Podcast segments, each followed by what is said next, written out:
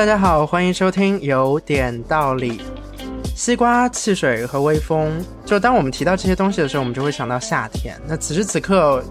呃，虽然录制的时候已经是夏天的快末尾了吧，甚至是我们可能已经呃半只脚踏入了秋天，但其实对于夏天的回忆，无时无刻其实我们都会想到，比方说一些影视作品，或者说是吃到某些东西，你就会觉得那是夏天的味道和夏天的气息。今天我们还是欢迎到小北和 Amber 来跟我们一起讨论一下他们是怎么过夏天的，以及对于夏天那些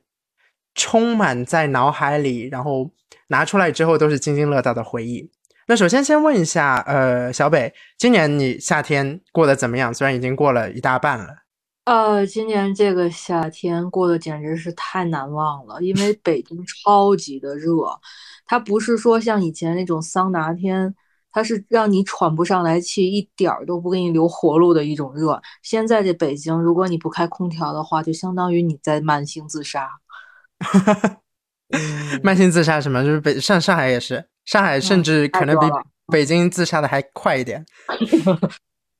就北京那种热是把人干烤，就很干很干那种热。上海今年今年可真不是，今年是嗯那种你随便找一个地方，只要没有空调、没有电扇，你就已经闷得喘不上气了。啊哦哦那可非常它不太一样了，我觉得。我 跟你说，我有一个朋友，当时他嗯不是想减肥嘛，但是因为特嗯别懒，他就热的他也不想吃饭，就最近一点儿都没有动，就这么一个七月，他瘦了六斤。天哪，这哦，让让我就是很兴奋，你知道吗？这个夏日减肥法纯属 又又热又饿下来的。啊，那可能就是那做不到啊。我夏夏日还是对吧，食指大动，很很难控制自己在饮食上这件事儿。Amber 呢？Amber 今年夏天过得怎么样？呃，在上海还是那么的热的 情况下，在上越来越热。嗯，当然我先提一嘴，就是 Chris，你今天这日子选的非常有纪念意义啊！今儿刚嗯立秋，嗯朋友圈里有不少人都在分享，他们这是今天秋天第一杯奶茶了已经。嗯，然后我这个夏天其实更多的，我觉得工作之后吧，呃，更多的其实就是夏天一个个的复制，就是因为我是做自己做培训行业的嘛，就是从一个上完课之后，然后从一个写字楼，然后换到另外一个写字楼，但是写字楼里一般这空调都会打得比较足，就你在你在你在写字楼里被冻得很懵逼，然后出去之后，然后一热，然后整个人都会傻掉那种感觉，因为这个温差 确实对，所以说我觉得夏天目前给我更多的感觉就是上课，然后又冷又热，就是这样 我可能跟你是不同视角的上课，夏天。啊，对吧？对于对于学生来说，这暑假对吧，也是受培训的日子，同样也是啊可能写字楼里各个写字楼体验不同的那个空调温度，还永远控制不了，就控制权不在学生手上。啊，但这个时候我觉得就特别看物业的水平，因为你发现就是一些比较好点儿物业，或者你看那写字楼装修更好那种，他们那种空调就会打的比较足一点儿。嗯，对，然后的话外，加新风系统。对 对对，然后稍微差点儿的话，那那个温度就会稍微高一点儿，其实很明显。嗯，对，其实你说到这个空调啊，我我还想下午我好像看到呃某个城市的一个热搜啊，说它的那个地铁地铁的那个啊空调打的也特别足。我记得上海也有几条地铁，我天呐，那真是有点崩溃。我不知道北京是不是这样，小北。呃，北京有的也是，它现在不是分这种强冷跟弱冷的车厢嘛，还好一点儿。呃，有一阵子还没分的时候，你坐地铁必须要拿一件长袖的衣服，真的巨冷。特别是你加班回来那个末班车，本来人就啊很少，然后你感觉啊就像进了冰柜一样。懂你意思，懂你意思。大家挤在一起的时候，反而还互相取暖，是吧？对对对，但但这啊我提一下啊，我坐过那种北京那个原始的一二号线，你记得吗，小白？嗯嗯，一号线热就是当时它有档那车厢里边没有空调，你感觉？对有电，对它是通风，啊对，我也体验过但是后。来全后来全换了，我就觉得那个，你知道一一进去之后那种，就是它不光是热，还有那种所有的那种人的那种臭汗混在一起的那种那种，嗯，有点类似于像死鱼的那种腥味儿，你知道吗？甚至还有食物的味道，知道吗？对，嗯对，但是现在总归已经换成了就是现代的那个整个设置啊。但是都我们都提到了说今年特别热，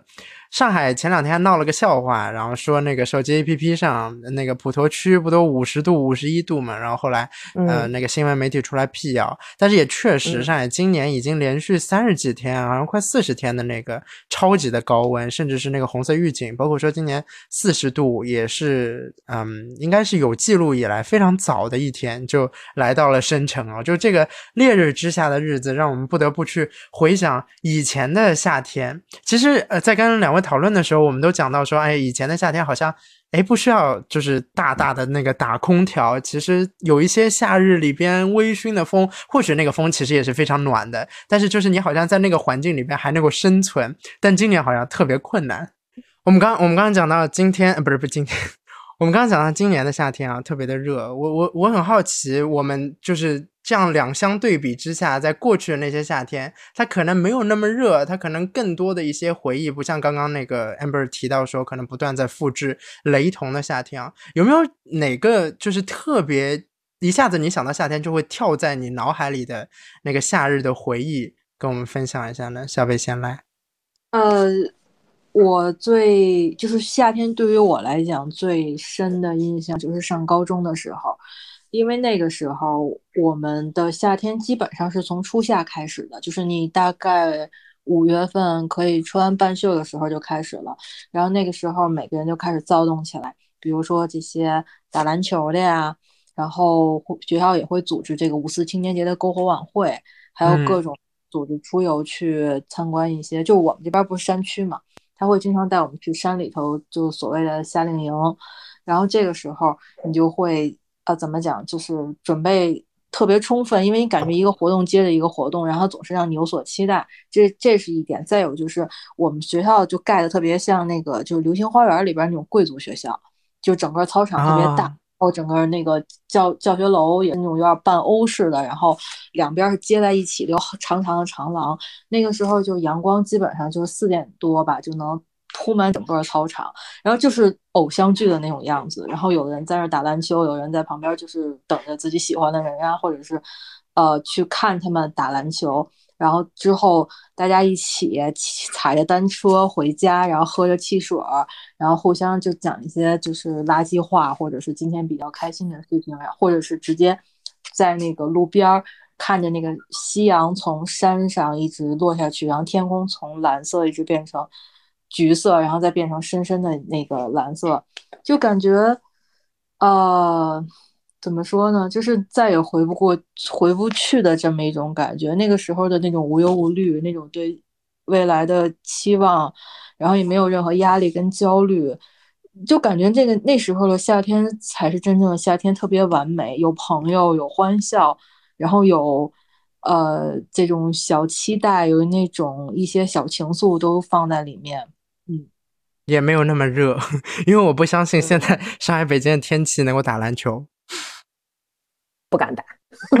实在是太恐怖。对，就是那个。小北提到是等于是学生时代的这个夏天啊，就学生时代，因为可能是放暑假，或者说是那个在学校里边已经有一点夏风微起的那个时刻，就是特别多的回忆，而且尤其是当你想到你自己学生时代，呃，一对比现在自己的身份啊，就是很多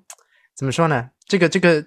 这个感觉就是意上心头，好像说，哎，一是那个时候可能没那么热，二是好像那个时候可能吃的棒冰啊或者什么，那个味道特别的能够满足当时的心情，然后尤其是可能跟其他人的那个关系啊，就是甚至连蝉鸣声都是非常的值得回忆。那我也很好奇，呃，amber 有没有什么可能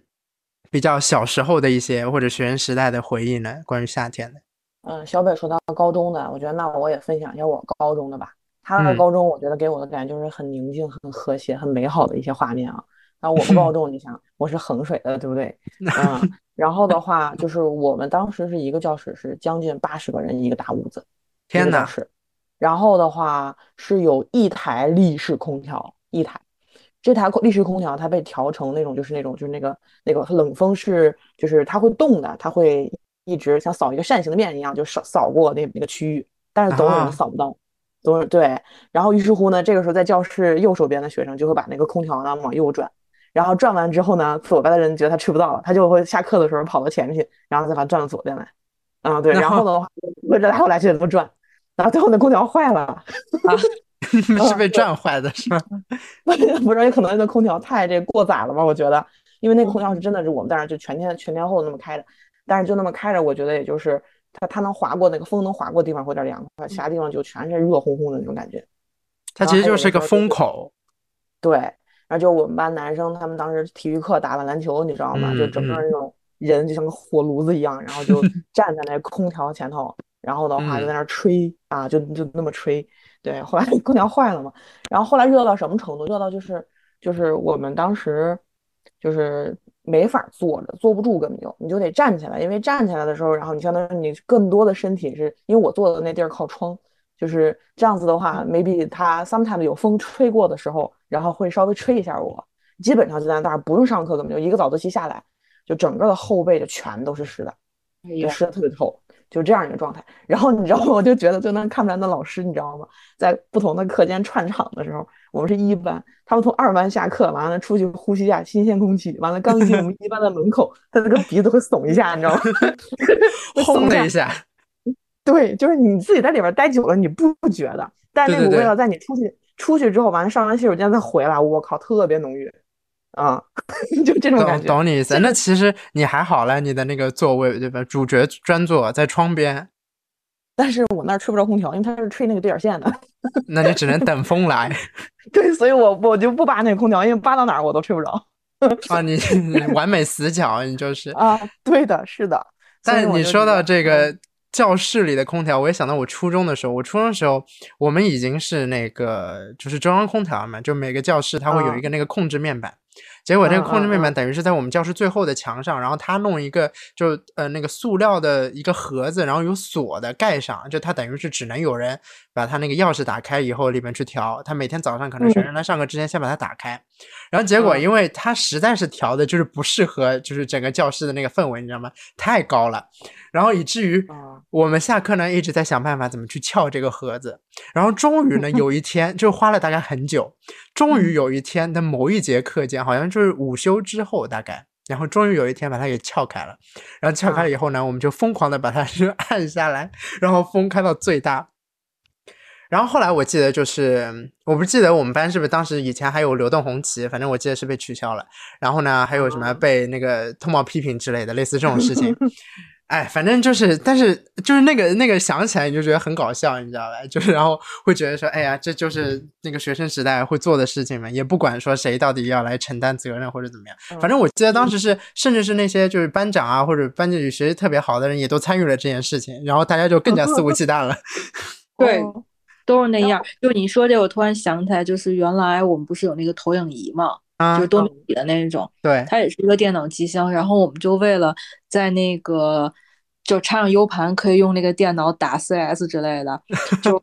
晚自习的时候，然后轮番上阵，不管是谁，然后一边写作业，不是用右手写嘛，然后你手就拿那个钢尺就磨那个玻璃，它是拿那种腻子还是什么，就是贴在上头的，然后磨磨磨，最后就可以把那玻璃撬下来。然后就中午的时候，我们班是全校唯一一个摄像头坏了的班级，所以我们会利用那个多媒体打 CS，或者是说看那个从家里拷过去的动画片，然后把窗帘一拉，老师一直都不知道，直到有一天窗帘也坏了，然后结果就被教导主任看见了。然后听据说啊，我们是不知道，听说教导主任在外边都骂街了，然后我们也不开门，因为声音太大了，我们也听不到。我们。然后最后我就把我们那摄像头给修好了，又把 然后从此以后他们就长记性了，再也不把那个玻璃直接用那个腻子粘到一个方块儿，然后它不是通过那个钥匙可以从底下开吗？对，听后就变成一体的了。哦，就直接为了就是因为你们才升级了一下设备。对，它它就是玻璃和那个柜子已经给你就是做到一起的，不能说靠那个钢尺磨，然后把它翘起来，已经没有这个这个这个缝隙了。天哪，对，但是这就是都是一些，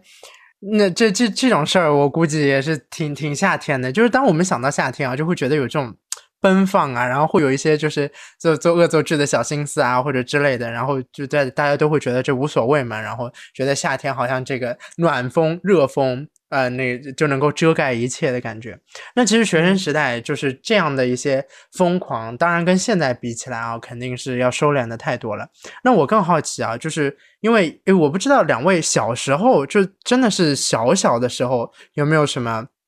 对于夏天的记忆啊？然后比方吃什么或者怎么样的？我们 Amber 先来吧。很小很小的时候啊，嗯，就是很小很小的时候，那个时候我们家是生活在一个大杂院里，就是那种就是公家的那种老宾馆，然后那个房子在宾馆搬走了之后就不用了，然后的话我们一家人叫很多邻居就住在那个地方，那个地方相对而言比较低洼，它是个坑，对，然后的话如果我们一般要出门的话，就会往上走，走到一个就是上一个大坡，然后上面就是一个细细窄长长的一个柏油马路，嗯，对，然后那个地方因为是更高的一个坡嘛。所以说，就你上去之后，然后就会有风，然后吹过来，啊，所以我觉得特别幸福的回忆就是，啊，在夏天的每一个晚上，那些邻居们都会在晚上七八点钟不约而同的就会走到那个柏油马路上面去，然后大家就聊闲篇儿，就会干嘛呢？就比如说带着个蒲扇啊，知道吧？带着个小马扎子，嗯啊，然后就在那儿就聊聊闲篇，然后男的有的还光着膀子，或者是把那衣服就半卷起来在那儿吊着。嗯，然后这个时候，而且那个时候是能看得见星星的，嗯，对，印象特别深，因为那个时候我就上去之后，完了就看天上的星星，完了，我爸我妈他们就会讲一些什么星座，我现在都还记得，我唯一能认识的星座就是那个猎户座，你看那个腰带上那三颗星太明显了，然后还有很多什么别的乱码七糟的，就是什么什么八颗星星围成一个井啊，然后什么那个井口然后被磕坏了什么的，还有那什么那种神话故事啊，他们就给我讲这些东西，对。啊，然后我听神话故事呢，完了他们大人在那儿就在那儿聊那些小闲篇儿，反正咱也听不懂，对吧？就倍儿开心。嗯，对。然后那个柏油马路，它其实是还是有那个白天炙烤过的那个余温的。对，然后我就晚上车也少嘛，晚上车也少，完了我就会在那个柏油的马路上就在那儿翻跟头，就贼开心啊。对，就翻着玩，而且是那种你知道吗？是头顶在那个柏油马路上，然后一下下往前，像个球一样的，一下下往前滚。那会儿才几岁啊？估计也就七八岁、八九岁，就那么那么大。对，嗯，我觉得那个太太幸福了。现在讲起来，我觉得还特别回味这这个这个记忆。嗯，对。但你刚刚说到这个看星星啊，我我我想起来，夏天其实还是挺挺好观察星星的嘛，尤其是可能可能放假吧，就是大家更加的花时间在这种事情上。我记得我就小时候在上海也是看得到星星的。我小时候是在我外婆家长大的，我记得就是抬头也是看得到星星。后来不知道哪一年开始。一是可能我自己也不关心头顶上有没有星星这件事儿了，二是就是真的是突然有一天我会发现，哎，一片漆黑，啥也没有，然后嗯。非常有意思的是，大概前年吧，前年我回国的时候，我突然发现上海的头顶上又出现了几颗星星，虽然非常的朦胧，就非常的可能距离遥远，类似这种，但是哎，还出现了一点，那我觉得就可能是就是对吧，生态环保它就是可能比以前更重视了。另一点，就你你就会觉得特别的感叹，你知道吗？就是好像是又又能够感受到。在那个时候，夏天的风，哎，它又吹回来了，就是有一点这样的心态。当然，知道现实是不可能的，可是，就是说到这个小时候，我我也想提一下，因为我刚说到那个我在我外婆家长大的嘛，然后放放暑假，等于是就特别的开心，就跟小伙伴啊一起在就我外婆家那个小区的院子里边，然后大家打打闹闹，然后下午可能中午吃完饭又出去玩，然后玩什么我现在都已经不记得了，就可能就是一些。小游戏，然后一直玩玩到那个四点半、五点这种时候，然后回家吃饭。然后我记得我外婆就会在就，呃，外婆家住六楼嘛，然后他就会对着窗外就叫一下，就回来吃饭啦，类似这种。然后我噔噔噔噔噔冲上去，对吧？吃饭，给就先洗个澡，然后吃饭，然后浑身都是汗嘛。就这个回忆就特别的，就我现在想起来就会觉得说，哎呀。嗯，这这怎么怎么怎么怎么去回想这件事情，你就会觉得他这个回忆，他虽然离我们就时间上已经非常的遥远了，但你不断的提起来的时候，那些细节可能你真的不记得了，但你真的讲起来的时候，你就会觉得就是津津有味，就是那个感觉实在是可能对于我们一生之中都是很难磨灭的这个回忆。就同样的问题，我也想问到小北，就有没有就特别小时候的那些感觉？哎呦，简直太有了！因为我小时候最喜欢的季节就是夏天。我感觉原来的夏天就白天啊，好像就是有点模糊了，但是一到傍晚，你整个人就换了一个状态。我印象特别深的就是傍晚的时候，一般就是家里人那会儿不都五点多下班嘛，就我们的父辈那一些，然后他们 会去一些就是露天的，呃唱 KTV，那年不叫 KTV，就摆一个卡拉 OK 机，然后就可以唱歌，然后带你去吃那种大排档，热热闹闹的。他们大概就是还在那边跳交谊舞，然后这帮孩子就追跑打闹在旁边，还能吃。那时候是北冰洋吧，好像是五毛钱一瓶，然后还有一那种冰棍儿。那时候的羊肉串好像也是。一毛五吧，记不太清了，反正很便宜。就是你会觉得，虽然挣的不是很多，但是吃什么东西也没有很有压力。呃，大人带你出去玩，不带你出去玩的时候，在北京吧，就夏天的这个饭菜基本都离不开黄瓜和麻酱。然后你就会 家里边拿的拌的黄瓜呀，或者是说拌的茄子呀这些东西，或西红柿炒鸡蛋那些盛好大一碗，然后就端出去吃，一定要端出去，然后好几个孩子在一起，然后看互相看对方吃的是什么，然后再抢两块肉。其实那个时候肉并不特别多，主要还是一些就家常那些素菜，可是也互相抢。而且你知道那个碗就基本上就跟咱们现在吃那种陕西那种表表面似的那么大的碗，大海碗啊。必须得打，然后必须是拿勺，然后一口就咬进去，然后吃完了嘴上全都沾着米粒儿跟麻酱的那种才可以。嗯，然后等这饭都吃完之后，有的就是去河边啊，或者去森林里头去喂蚊子，然后去 采。对，蚊子很多，然后草也很很高，但是你就是有一种。泥土清香的味道，就是也没有车的声音，到处都是那种蟋蟀呀，还有一些你叫不出来虫的那种名字的虫子在那儿叫，然后还有蝉的声音，再有就是这些孩子在那追跑打闹的声音。等这这一波再过去了，这。老生常谈了，我们也在数星星，包括刚才 amber 说的那个，就是有八颗星星少一颗的这个，嗯，我姥姥就跟我讲过，说这个是孙悟空做弼马温的时候，然后带着马去喝水，然后马一不小心把那个井给踩掉了一个沿儿，后来我还 呃，就是我姥姥讲过好多好多，还有包括牛郎织女啊，还包括什么。哎，我都忘了，就是很多这种，他随便找个星星，好像就能可以给你讲出来一个故事这些。然后我因为这个还那个时候特别喜欢天文，还老去那个北京天文馆，去查到底这个星星是什么。就像刚才我们说那个井，好像是一个叫什么星团的这么一个一个叫什么一就就里边有星云，然后它是那种带有光、带有雾气的，然后还有尘埃的，所以你在地球上看的时候，就好像是一一片。八颗星星圈起了一个井的那种感觉，那个时候我们这边也是能看到银河，就是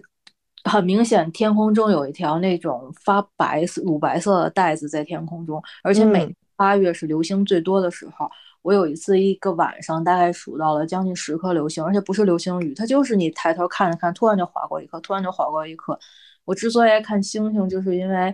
那个时候你看的动画片啊，无论是什么《圣斗士星矢》。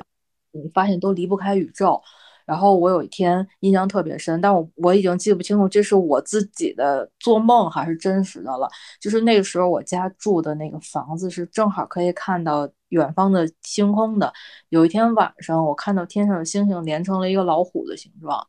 然后我就跟我妈说了，结果我我妈没在意。等过了两天，我妈就跟我讲，就就就让我形容那个虎长什么样子，我就又给她形容一遍，那个哪有胡须啊，哪有尾巴，然后怎么怎么样的。然后她就跟我说，她看了一个报纸，说那报纸上有一个工人是半夜两点下班，有他突然间就抬头看了一下天空，就发现天空的星星连成了一个船底的形状，就是一艘船的底儿，这种是之星星跟星星之间是有线的。然后我妈说你没有说谎，所以我就对这事儿。印象特别深，但是后来我也有翻过微博呀，或者翻过一些这种，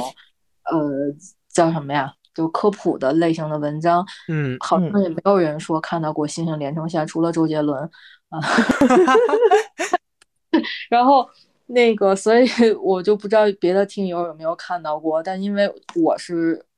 就是感觉印象中是看到过连成的老虎，包括我妈说的那个新闻，所以蛮神奇的哦。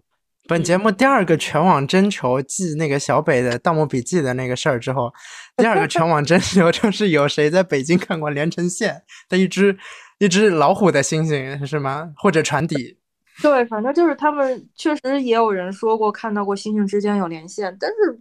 我现在想想这事儿也挺扯的哈，怎么可能会有连线呢？又不是流星，还真不好说。但但这这这也不知道。不过。就是你们说到星星们，我也想提一嘴，就是其实跟星星已经没什么关系了，但是大家可能小时候都对星星特别感兴趣，然后就顺带的对这个宇宙啊、航天啊、天文啊都有一点兴趣，结果天文就成了我大学生涯里边第一节快要当掉的课。我真的是因为因为兴趣而去，然后结果学的太深奥了，以至于我真的快崩溃。那还是一节实验课，就是我要就月黑风高里边，就是对吧？去看星星，哎，那个体验真的是跟我小时候看星星完全不一样。嗯，对，兴趣变成专业的时候，还是会有一点点痛苦的。我觉得。对，所以这里也是顺带一提，就大家别把兴趣就是专门往生理学，一般都不咋地。没错，但是我们就讲到这个小时候，其实我还特别想说一嘴。就是小时候，我不是就是住，等于是住外婆家嘛。然后暑假的时候，我妈妈也会住过来。然后，呃，我记得她有一年，我我已经我当当然这个年份应该很明确，但是我不知道是哪一年。就是《我行我秀》当时播的特别火。就也是一个选秀节目，然后应该是上海台或者东方卫视的。然后当时呢，它的冠名就是那个雪碧，然后我们家就囤了好多雪碧，冰箱里全是雪碧。然后可能可能可能这个雪碧是可以去投票或者怎么样的呗。反正我记得那个夏天，可能我们家的雪碧的那个消耗量，那个雪碧公司应该感谢我们一下，就可口可乐啊，雪碧是可口可乐，对，可口可乐公司应该感谢一下我们家，真的就是给他们花了很多钱。反正我记得就这样这样的回忆啊，您请。后来你投票投票有什么结果吗？就是应该应该也不是我投票，可能是我妈妈投票。但是至于她投的是谁，我也不知道。她可能对于那个节目现在也没什么记忆。哦，这样子啊，我就觉得就是就以我妈那个。那个年纪来说，就是他会对于这件事情参与，那也是他极大的夏日的一个回忆，你知道吗？就如果说现在再有这样的节目，我相信，就即便他会看，他可能也不会有这样的参与感。然后现在也没有那种什么短信投票啊什么的，对吧？现在的节目就是那个公众号啊或者什么微博、微信上面投票，这其实我觉得参与感就差很多了。嗯。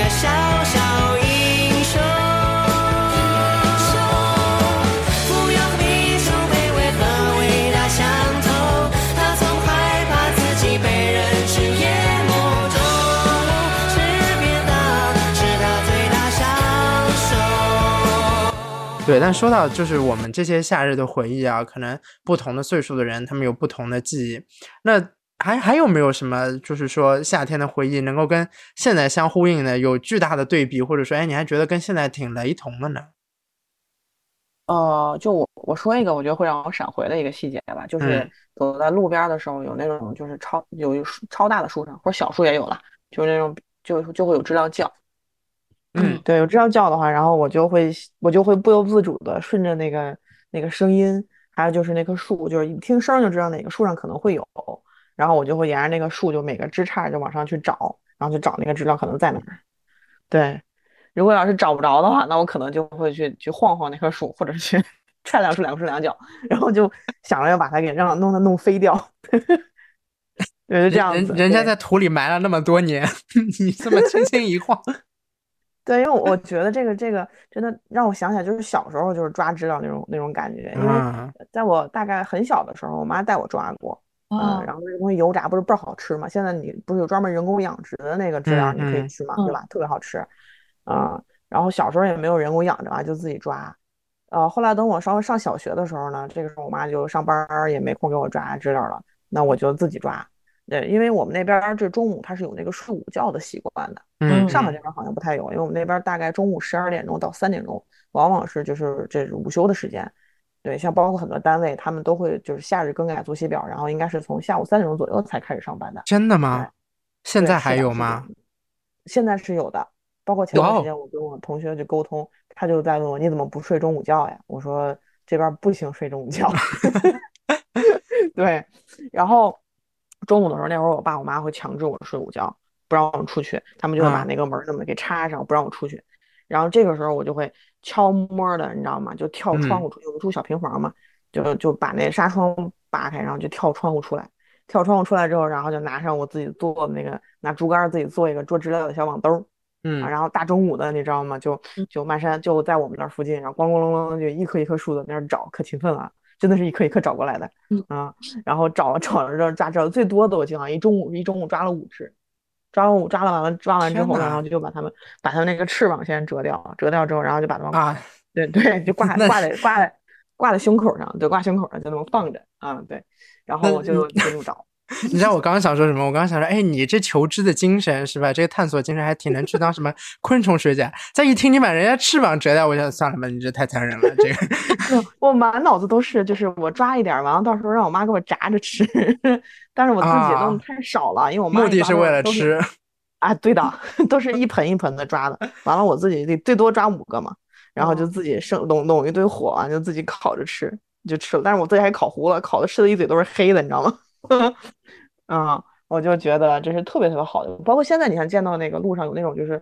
现在很少能，就是现在不抓知了了嘛，但是有那种就是就是可能身体状态、健康状态不太好的知了，或者已经死掉的知了会掉下来，啊，或者是有知了猴在那树上什么的啊，每次碰到我都会拿起来玩一会儿，玩一会儿，然后再给放回去，就放。你的意思是就是在人行道上面看到的时候，你会捡起来玩？啊，对的，对的，对的，最近一直有见到，对我每次都会在站着它看看一会儿，对。那我虽然有的已经被踩踩踩瘪了，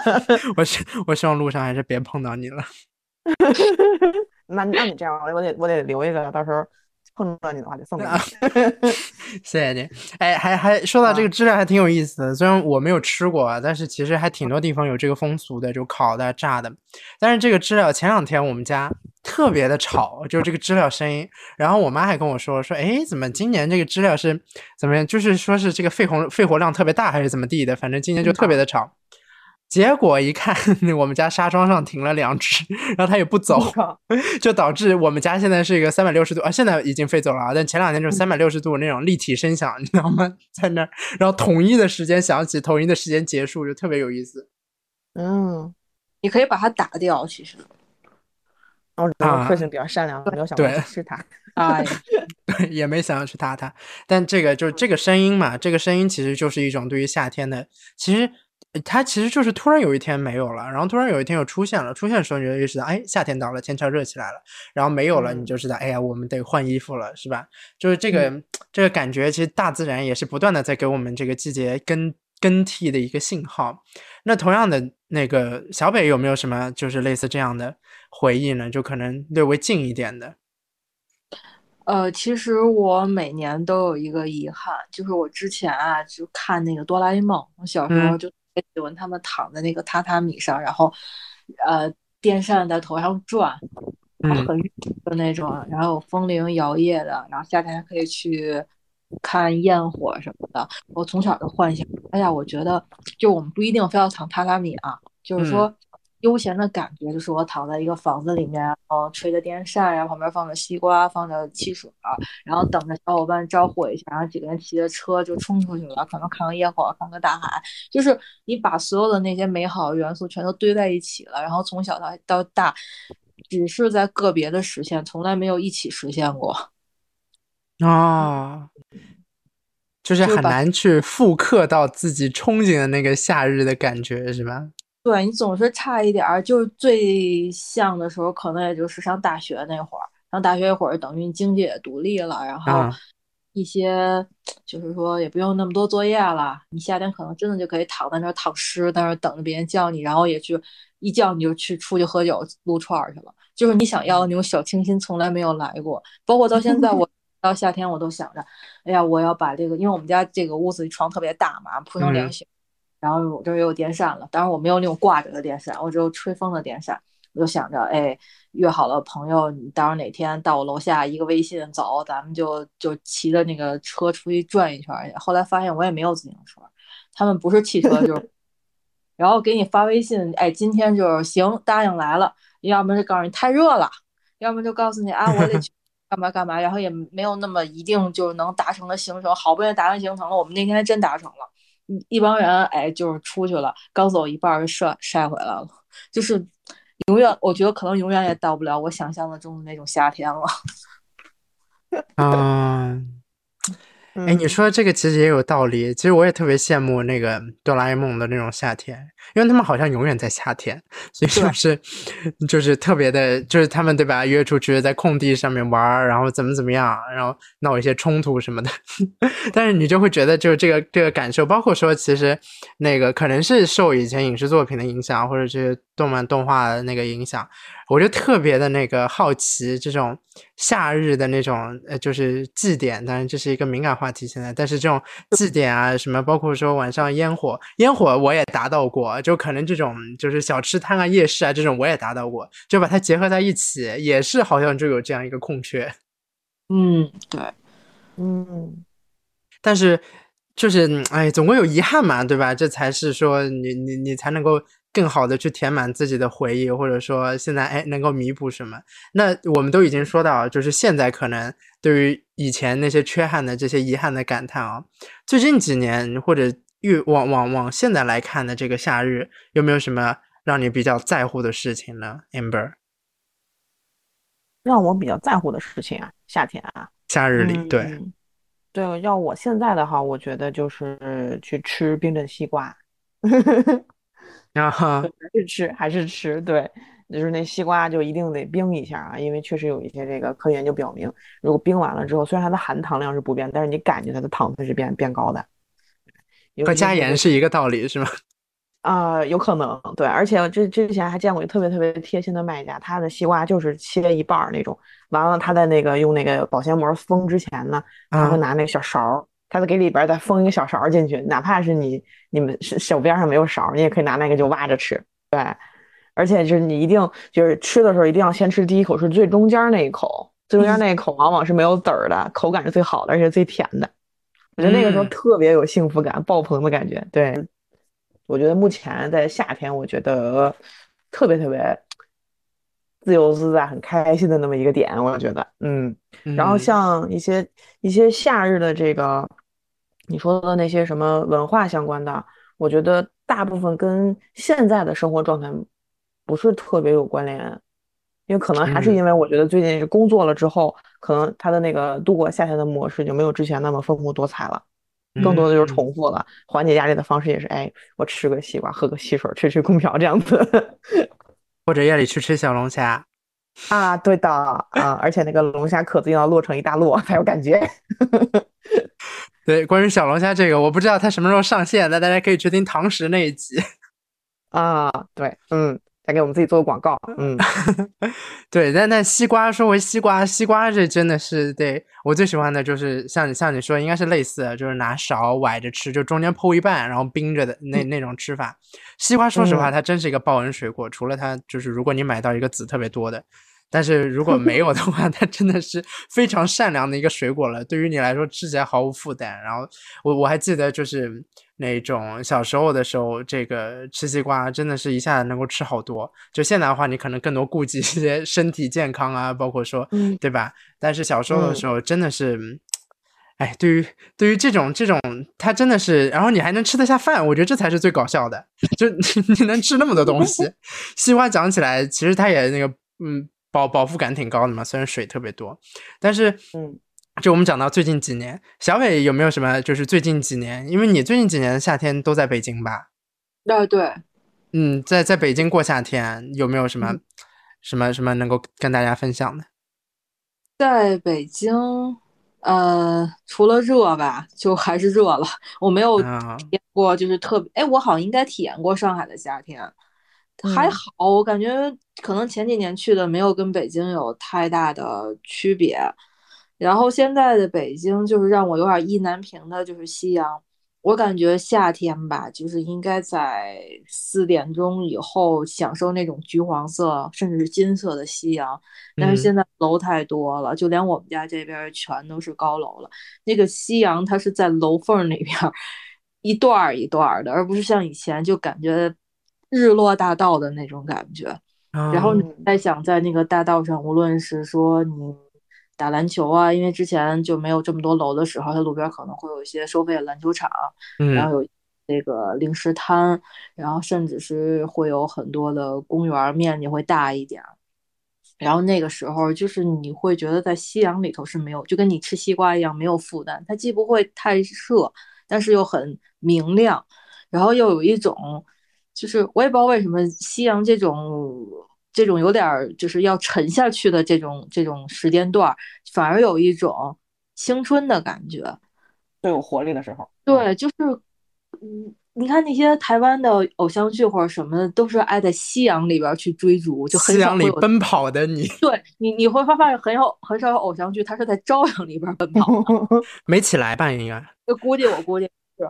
然后所以就是你你这个夕阳，它给你搞的现在是。一小段一小段的，然后感觉就跟把那个情绪，不对，就斑马线那种感觉是，哎呀，情绪也就断掉了。所以我现在特别希望，就夏天看哪天能出去玩去，找个山里啊，或者找个平一点的地方，能让我一直从四点多就是感受一下成片的夕阳，就像小时候的那种。嗯，你说的太有道理了。我扯远一点，我也是特别爱看夕阳，而且就是不是有很多那种山里边的景点，甚至海边的景点，他会宣称自己那个那个呃那个早上朝朝阳就是升起来，太阳升起来的时候特别好看嘛。然后他要可能什么三点钟爬起来，那事儿我真不爱干，就是真的看这个太阳升起来也就这样，而且你还有一点对吧？你不知道有没有云雾遮挡，或者你不知道今天这个太阳它是不是能够正常的升起来，这都有一些不确定性。可夕阳不会，如果你今天就是白天天气 OK 的话，夕阳它一定会来，它如期而至，而且你不需要早起，你就很舒适的可以看到夕阳。夕阳真的是一个完美的东西，除了它还 能附赠一片星空。对，哎，好好啊，谁要早上去看啊？这这里谴责一下各位那个旅游景点，你们开发一点夕阳产品，对吧？不要不要做那个 白天真的起不来，大家。啊，我觉得确实你可以做很多，比如说什么帮他们写推广广告的，是一个另额外的写点。哦，对你其实还能加一点，看早上的那个日出的话会冻成狗。我之前六七月份在华山看日出，我简直冻得鼻涕眼泪一点都在流，最后一杯热豆浆把我缓过来。嗯，对，哎，对，就是 我我我也记得很多次，然后看完看完了那个太阳升起来，好回去吃早饭，吃了早饭以后，然后接下来过完一整天，这他就会特别的，他会让我有一种任务感，有一种负担，就是我为了看到这个太阳它升起来，但太阳每天都会升起来，他才不在乎你看不看它呢。所以，但是夕阳的时候，你就会有特别的那个情感投射。但我们都说到天气了，其实夏天也特别多的那个。暴雨啊，包括说那个雨水，它也是特别的猛烈。然后我我我之前还在跟小北聊呢，我说上海最近下雨都断断续续的，就可能下一阵子就是那种阵雨。但阵雨最讨厌的事儿就是它会把地里边那个热气全部都升腾起来，结果它也不至于就是能把它这些给浇灭，它等于是怂恿着它冒出来之后，整个城市它就会变成一个蒸笼一样，这时候就特别的难受，不像以前可能。其实我现在特别期待上海来一个台风，上海已经好久没来台风了，来个台风还能下的彻底一点。我不知道那个北京的这个下雨天是怎么样的呢？小北，北京的下雨天也是看心情，有的时候就特别大，就跟下瀑布一样。嗯，最近的话，呃，是小瀑布，然后下完之后又会突然间热起来，特别像这两天，它下完之后直接出太阳暴晒，然后把那个。刚下湿的地一下给你蒸腾起来，你感觉你就进了一个大蒸锅一样。嗯嗯。前一阵子就是就是你知道北京不是有七二幺嘛？已经是成为一个历史的记记忆了。我又见证了一个。第二年我忘了是七二五还是七二六了。这两年连着两年最可怕的大暴雨，我全都在加班或者上班。我们当年经历第一年的时候，我楼我在二十多层，就是那个你知道写字楼到高层的窗户只能开一个缝儿的，对吧？你开不了太大，直接一暴雨就从一个把这个缝儿直接给你吹到了两三倍那么大，就可以钻出一个人。就等于他把那玻璃不是上死的嘛？那种上死的螺丝都已经挡不住那个风了，然后整个那个雨水就烧进来。我们是一排一排的那个那种办公的，然后一排能坐四到五个人，那个雨水直接从这个挨着窗户那个能烧到第五个桌子上去。等我们回家的时候，就是因为当时第一次，谁也没有经历过这样的暴雨，就想着无无非就是雨大一点无所谓了。结果出去之后就是要看海了。就是这个水深到我们基本上都能，就马路上腿是水，基本上都能到小腿肚的这个样子。偶尔到那种稍微深一点的地方，直接就到大腿根了。像我还好，我是直接各种公交加走着回去的。我是六点从公司走的，到家已经十一点了。但是那个路可能也就十公里，十到十一公里这样子，平时也就半个多小时的车程。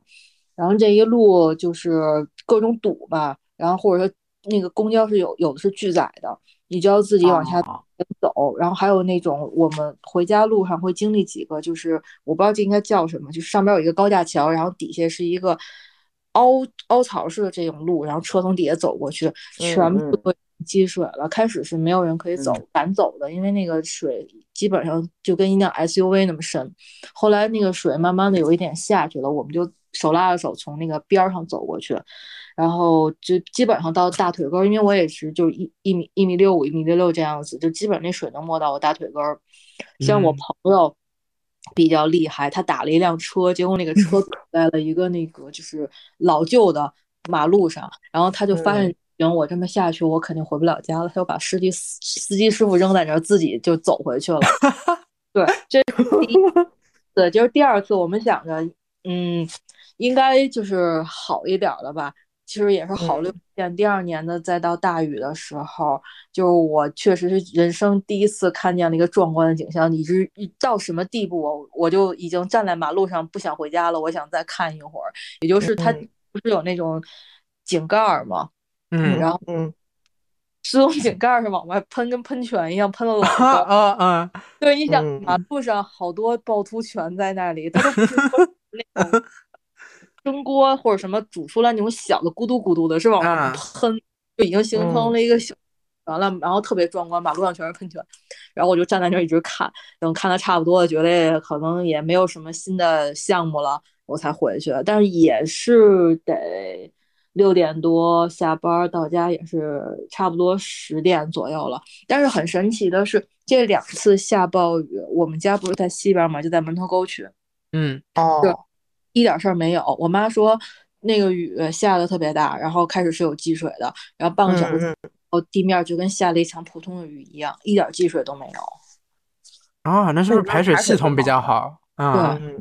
可神奇了。他说：“你说那是一二年那次吧，小伟？呃，不是我，哎，一一几年我忘了，好像是。我知道，我知道那会儿，因为那会儿我在那边读的是研研几，研研二还是研一？那我印象太深了。”对，因为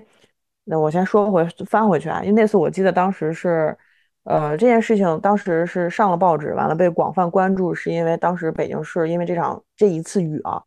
在市区里死死了七十多个人，我忘了是单独房山死了七十多个，还是 total 一共全死一起死了七十多个人。然后当时有一个我印象最深的就是当时是，呃，是直接卡在那个就是市区就广渠门那块儿。的一个车子是一个，还是是一个编编辑行业的一个人，当时新买的 SUV，他觉得车过得去，然后就开进去，开进去屋那儿就就出不来了。对，嗯嗯，然后我跟我们同学那天还干嘛呢？就是就是我们当时还想去七十门唱 KTV 呢，跟我们同学聚聚会呢，还 完了完了，我们当时是在那个叫叫叫那什么卢沟桥那儿，他那儿也是有个铁路桥出去的，对，完了就封死了，封死了出不去。嗯，这这，他说我印象还是挺深的，因为，嗯嗯，但是在上海，后来去上海，发现上海也有一次那么大的暴雨，就你知道吗？就是那水哐啷哐啷就往地铁站里面灌，你知道吗？嗯啊，但是我总感觉就是上海，就是虽然它的这个雨下的其实比北京大得多，而且上海一下雨，它是，我觉得北京的雨基本上最长最长半天也就停了，而且不会连续下，上海是一直下，一直下，一直下。嗯，对，这倒是下来，我觉得我都会长毛的那种感觉啊。但是它，我觉得没出现过那么严重的那种公共事故。对，它一边下，我觉得一边那种水也就排掉了。你像包括昨天下那冰雹，我感觉得有一个那个就是龙眼那么大，哐哐就往往那车玻璃上砸。我当时都没注意到，看我朋友发那视频才看见，哇，这挺厉害的。对，昨天那雨下的还挺大。对，我还听说市区吧，静安不知道哪儿有车，就好多车砸坏了，就是所以也提醒大家，有地下车库停地下车库哈。这。这个停在外面确实砸一块挺贵的。嗯，对。但其实我们说到这个这个自然灾害，大家肯定是不乐见啊。我之所以说刚期待说能来个台风，一是觉得就是下的太短了，然后就是可能说地地里边的热气还来不及消散；二是其实我对于台风有一些好印象。就上海呢，大家一直传说有那个就是结界嘛，能够防台风在外面，都说要来，然后结果绕了个圈儿。有一年刚开学，应该是我初中还不知道小学的时候，开学的前一天夜里，就传说要来一个台风，然后我就在那儿等，在等好消息，在等什么好消息呢？好消息来了，夜里的大概十点半的时候通知明天第一天开学先取消，停课。我靠！哎呀，我好激动啊！就是你知道吗？特别开心。然后后来台风没来，对，台风没来，如期的没来，就是反正一直不来，然后就是。导致就是等于是多放了一天假嘛，然后你知道孩子孩子心态就是多放一天，你知道吗？像拥有了全全世界一样。就我也不知道那一天我最后是怎么过的，但你就觉得多了个二十四小时，就离学校远二十四小时，就是令人非常 愉快的事情。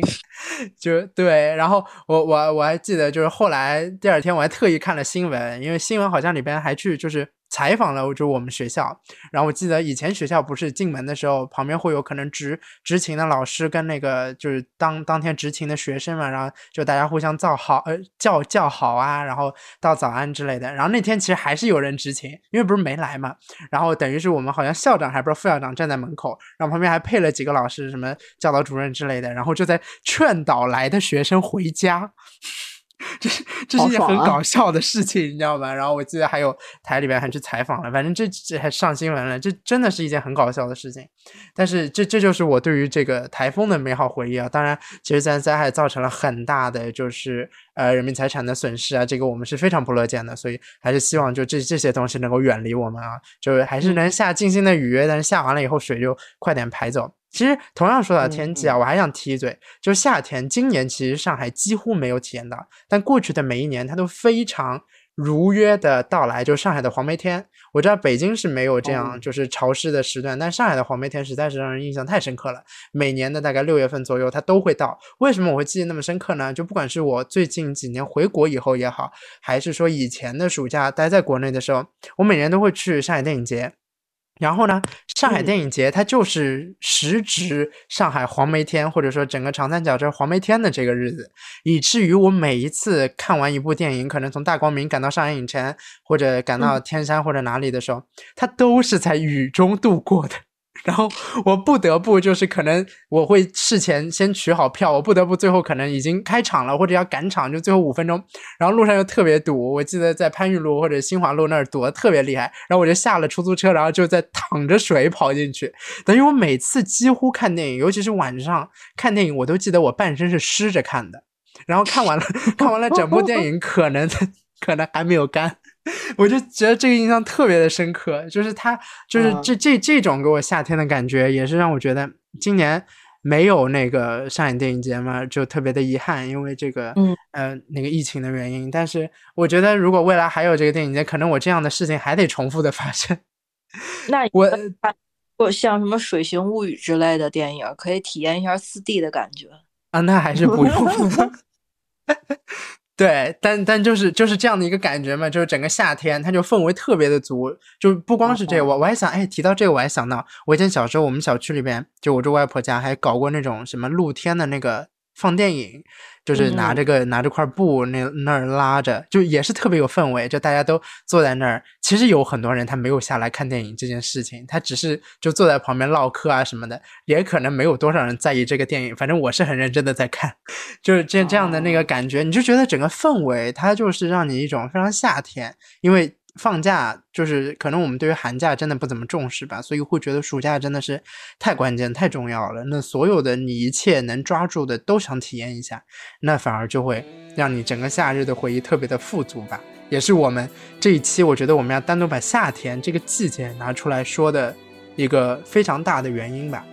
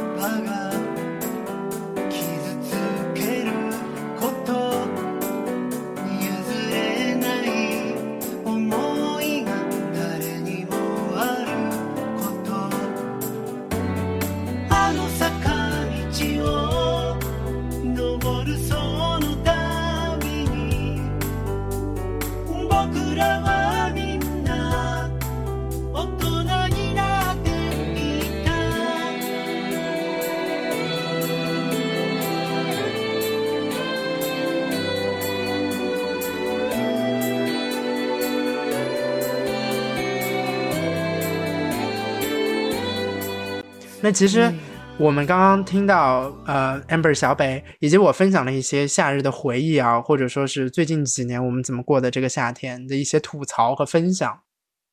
其实夏天有太多的 怎么说呢，一些东西吧，我们得就是也是能够唤起我们的回忆，尤其可能是对于我们现在来说，我们都不会放下的那个物件也好，或者甚至是呃吃食也好。刚刚我们有聊到什么空调啊，对吧？我我不知道两位还有没有什么别的那些夏日里的物件想要，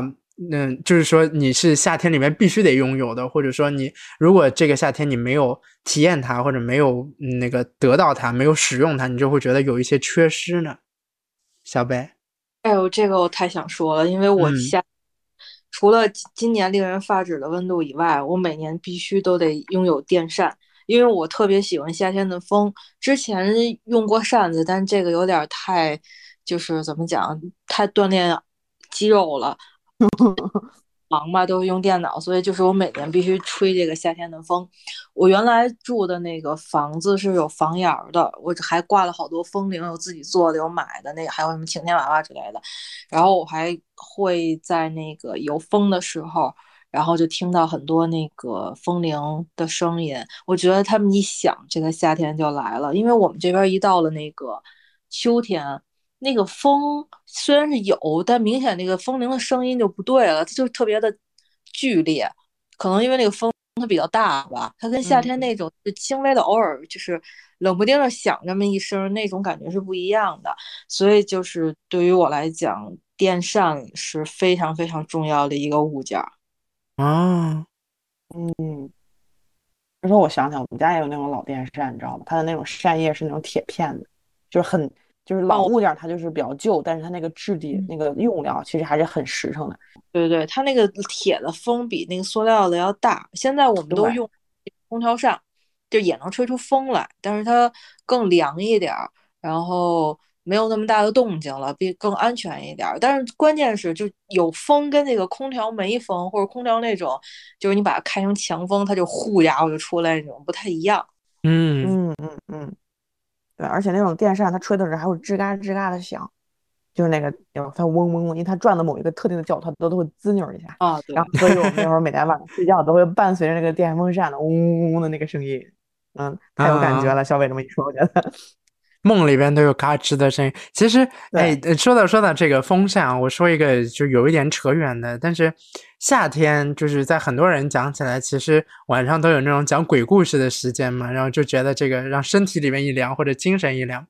说鬼鬼故事这个，我真的是太喜欢的一个桥段，就是那个电扇掉下来，然后啊就是，啊，然后呢？然后然后头没了。啊，就是你哦没有，就是上学的时候你们就没有讲过吗？就是原来我们上学经常就是坐在后排，我们就一堆人在那儿想，那个电扇要转，它转的不是那个轴吗？它有时候会嗯松，嗯，然后它不，它不是不稳的，然后我们就想这个电扇是不是要掉下来，先削到谁？对，就是这个。哦，不，原来是这这。这这就特别的，就是嗯怎么说呢？特别符合夏天，我就觉得这正好有这样一个东西在，一个一个电扇，一个物件在，然后顺便它有有一样这样的氛围嘛，然后你把这个故事结合起来，然后你就会觉得说，哎呀，对吧？这个就大家 有一些不怀好意，但是你又你又觉得特别有意思。但是你现在其实大家用这个物品的时候，还是要小心为上啊。这个那个每每年去检查一下，反正包括说什么空调啊之类的，每年清洗一下、清理一下，这都是对身体是很有很有那个帮助的。那同样的，其实我我也想提一个物件啊，是我觉得我呃小时候吧不能够离开的，就是那个凉席席子。然后那个我记得就是我住在我外婆家的时候呢，就是有时候我可能直接就睡地上，因为睡在床上就是嗯就挺麻烦的，或者说可能身上还有点汗的时候，就那个不会去床上睡嘛。然后那个席子我就记得我外婆当时是等于鼓励我做一些家务，然后我就特别爱擦席子，因为擦席子是一件迅速，但是就是又。怎么说呢？你又能够体验到就冰冰凉凉的感觉，然后又是一件就是你能够得到家里人表扬的一个事情，然后我就特别爱嗯干。然后我记得非常清楚的是，我们家可能可能很多家庭都是这样吧，就是在水里边对吧，兑一点那个花露水，然后用那个嗯抹布搞干了之后，然后去擦，可能一遍两遍，然后背面可能也要再擦一下。然后夜里睡觉的时候，它这个席子上就微微泛一些花露水的味道，就六神的那种感觉，清清凉凉的，然后又可能，其实我觉得可能对于驱除蚊子。那个帮助没有那么大，毕竟它稀释掉，但你还是会心里我觉得非常安稳，就那个味道伴着那个味道入睡，你就会觉得嗯，就是这这真是一个睡一个好觉，类似这样的一个感觉。我觉得这这在我的记忆中占据了很大一个部分。我不知道那个 Amber、Amber 有没有类似的或者我？问你一下，Chris，你你现在如果去上学的话，还会带瓶 Six God 吗？Six God 吗？可能可能啊 不带了，但是就是对，因为家里我家里还有用啊，我家里有用，但是就是去、嗯去美国的话，可能就是用。但你知道吗？美国它嗯没有什么室内的除虫，你知道吗？就是那个剂啊嗯也好什么，他们特别多户外的。然后我记得我第一年去的时候，我也没仔细看，然后我沃尔玛里边就买了一瓶，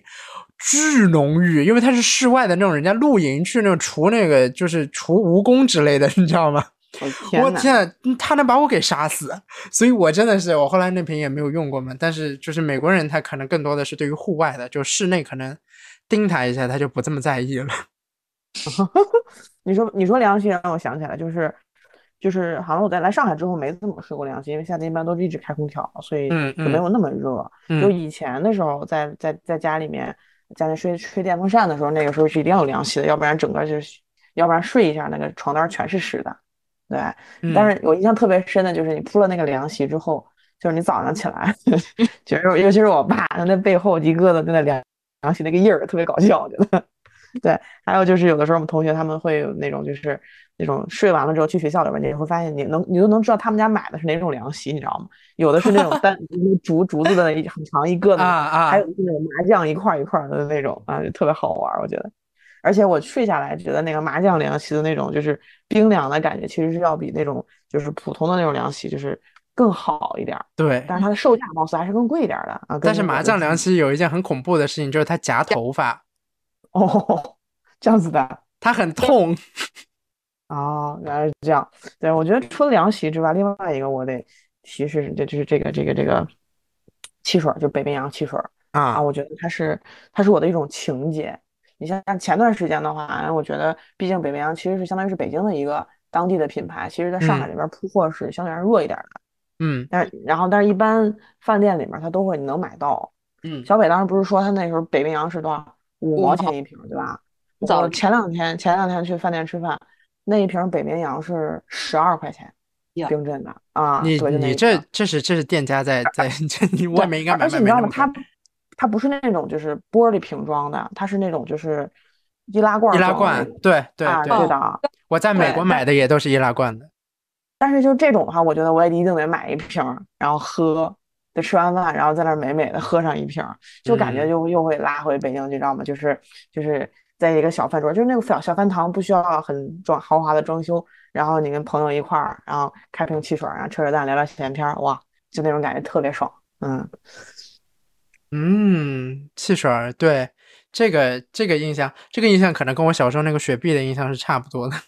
嗯，对，但包包括说，其实上海也有，就北京可能有北冰洋，上海有那个盐中或者郑广和的盐汽水，也是特别明确的地方回忆。然后夏天的时候，可能以前吧，现在可能略微好一点。以前真的是家家户户都一箱一箱这样的囤，放冰箱，嗯甚至有很多人那个放冷冻嘛，然后它出来就是砸砸碎那种碎冰或者冰嗯沙那种吃法，就特别的嗯爽。然后包括说可能呃，我我不知道北京是不是上海特别爱吃那个。嗯，豆呃呃红豆或者绿豆的刨冰，就是可能是哦那种比较老上海的那个回忆。然后我记得，呃，虹口吧，虹口足球场附近有一家店，它做的特别地道，是那种很老式的、很老上海的刨冰，它上面还会撒一些那个桂花酱，就你还啊喝起来特别现香。对啊、应该我不知道今年没有吃，但应该还有吧。我记得它就每年大概到了夏天它开，然后就夏天一过去它就哎收摊了。就就嗯结束了，对啊，就特别是有那个时期间限定啊，我们现在讲起来，啊，对啊，那桂花酱，桂花酱，桂花酱是什么？你接着说。啊，桂花酱，对我我的意思就是那个那个那个呃吃食，就是你吃到那一口东西，你就知道，哎，这个夏天，哎，它又可能要过完了，或者又满足了。包括说，其实啊我之前呃我们在那个堂食那一期我也分享，包括说那个 Amber 也提到那个小龙虾，刚刚我们也讲到，就晚上可能吃小龙虾。夏天对于很多上海人的那个回忆，它可能也是小龙虾。然后以前可能小龙虾的做法还比较单一，什么十三香啊，就是可能香辣啊之类的。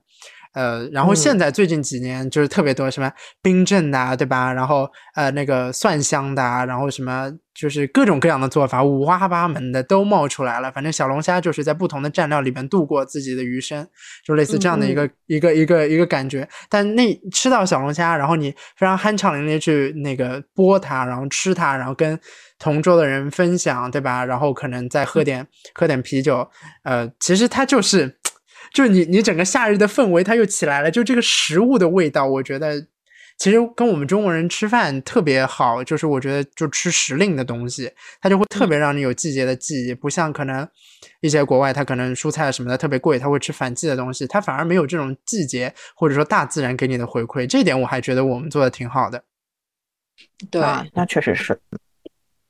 嗯，同样的，我们刚刚说到那个西瓜嘛，我还想提一嘴，就是我们家以前就最近几年好像我没有记，但以前我们还会把那个西瓜吃剩的西瓜皮把它刨干哦。净，然后再再那个腌一腌，或者做那种，呃，那就是可能盐渍啊或者什么酱，但是我自己不会做，就家里长辈做，然后后面可能嗯。配一些，就早上可能没有食欲嘛，夏天配泡饭啊，配那个粥啊，白粥，哎，特别的爽口。特别因为它那个西瓜是哦清脆的嘛，脆然后它可能也嗯。比较那个呃解火气啊之类的，就就这个这个东西它可能还有些功效，反正就嗯。是这个这个记忆我也特别的深刻，就等于我觉得嗯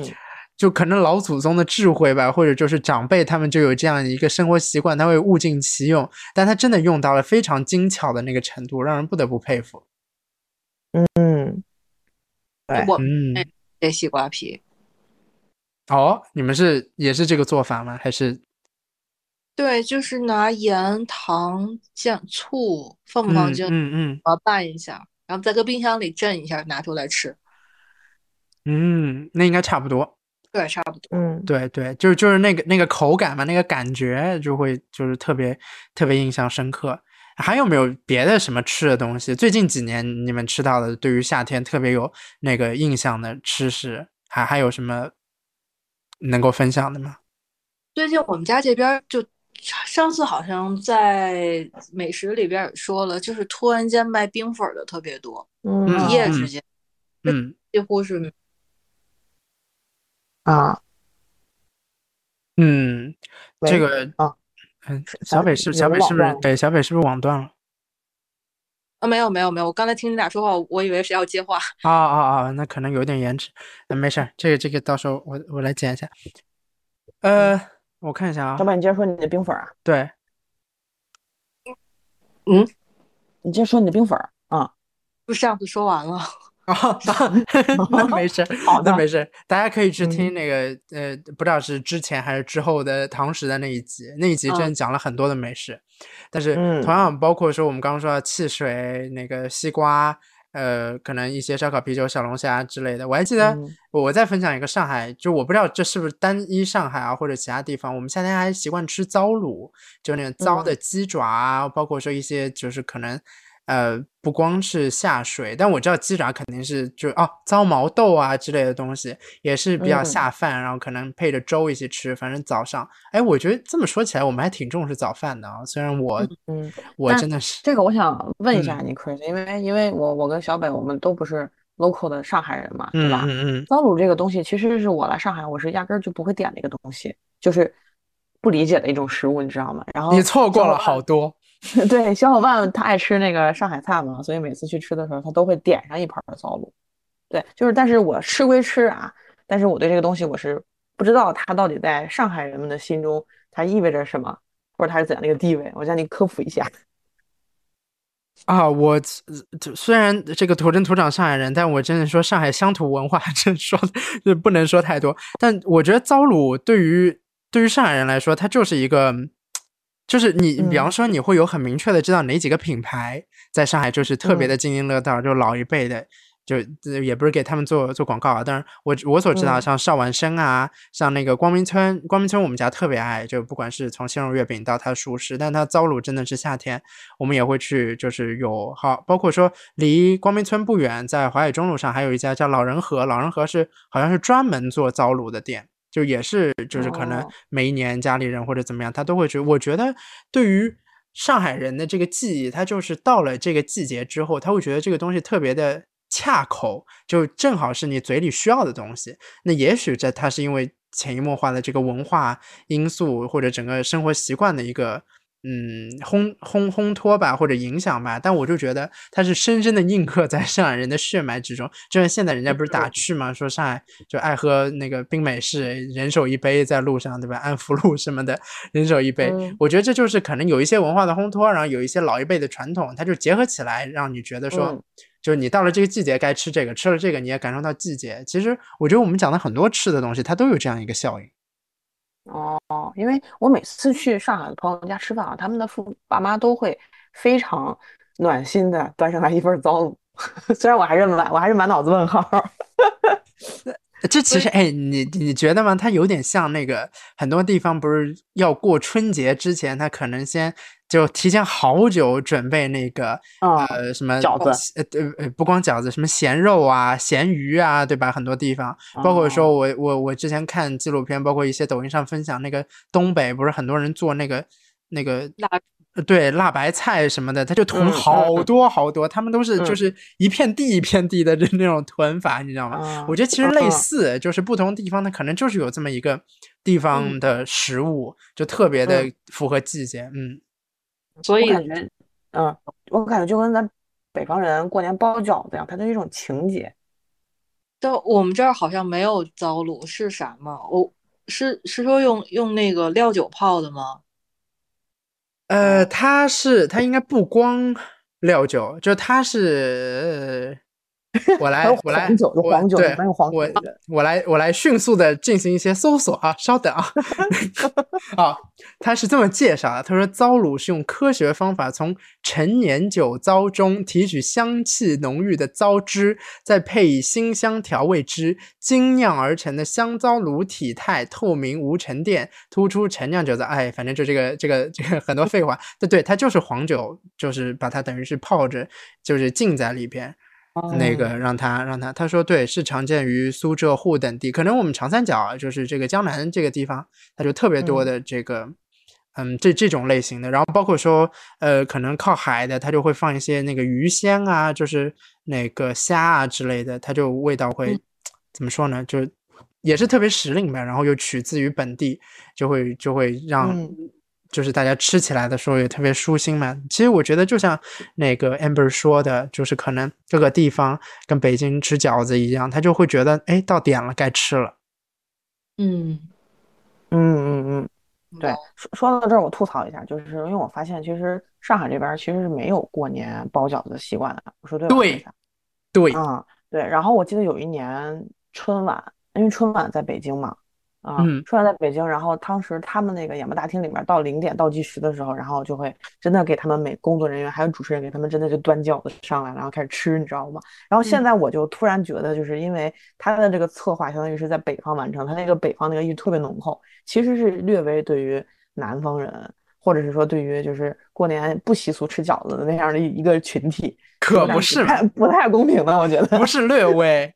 我我春晚它本身收视率可能南方收视率就低，我觉得像广东、福建，它真的有些不太能理解。包括说，不是以前我记得有一阵子，这个我们已经扯远了，但无所谓。我们有一阵嗯子，我记得就春晚的语言类节目都是北方的那个那啊个说法嘛，就是要么普通话对吧，要么就是相声啊这种，可能天津、北京的这种方向的。嗯然后有可能还会有一些二人转啊之类的，但也是东北的产物嘛。然后嗯我记得有一年，就是我们上海这里曲艺协会想要就是报上海的那个独角戏上去，就上海嗯等于是上海话的那种沪语的脱口秀，类似这种。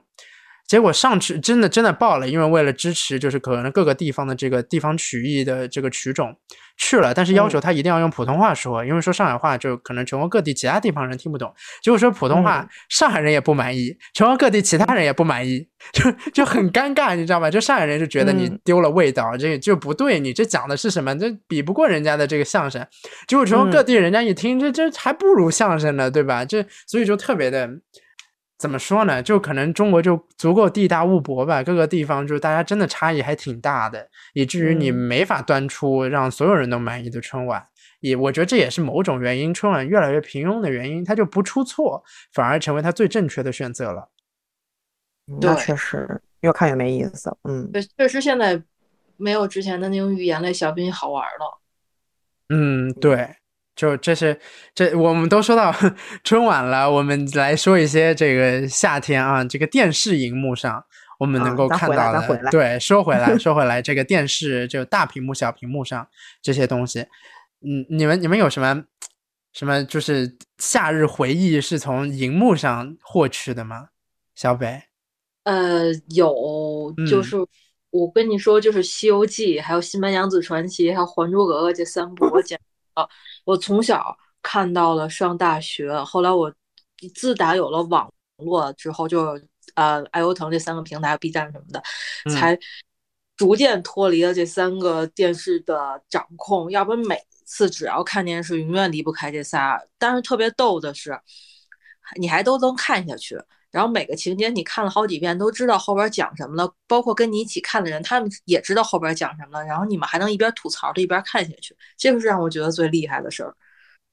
嗯，嗯，就哎，这确实是，想起来，那小北说那句跟我心里想那句是重复的，我觉得。啊，对，因为当时就是因为我们当时好多人住在一起嘛，就是那个嗯邻居他们放这个剧的时候，然后门儿也是敞着的，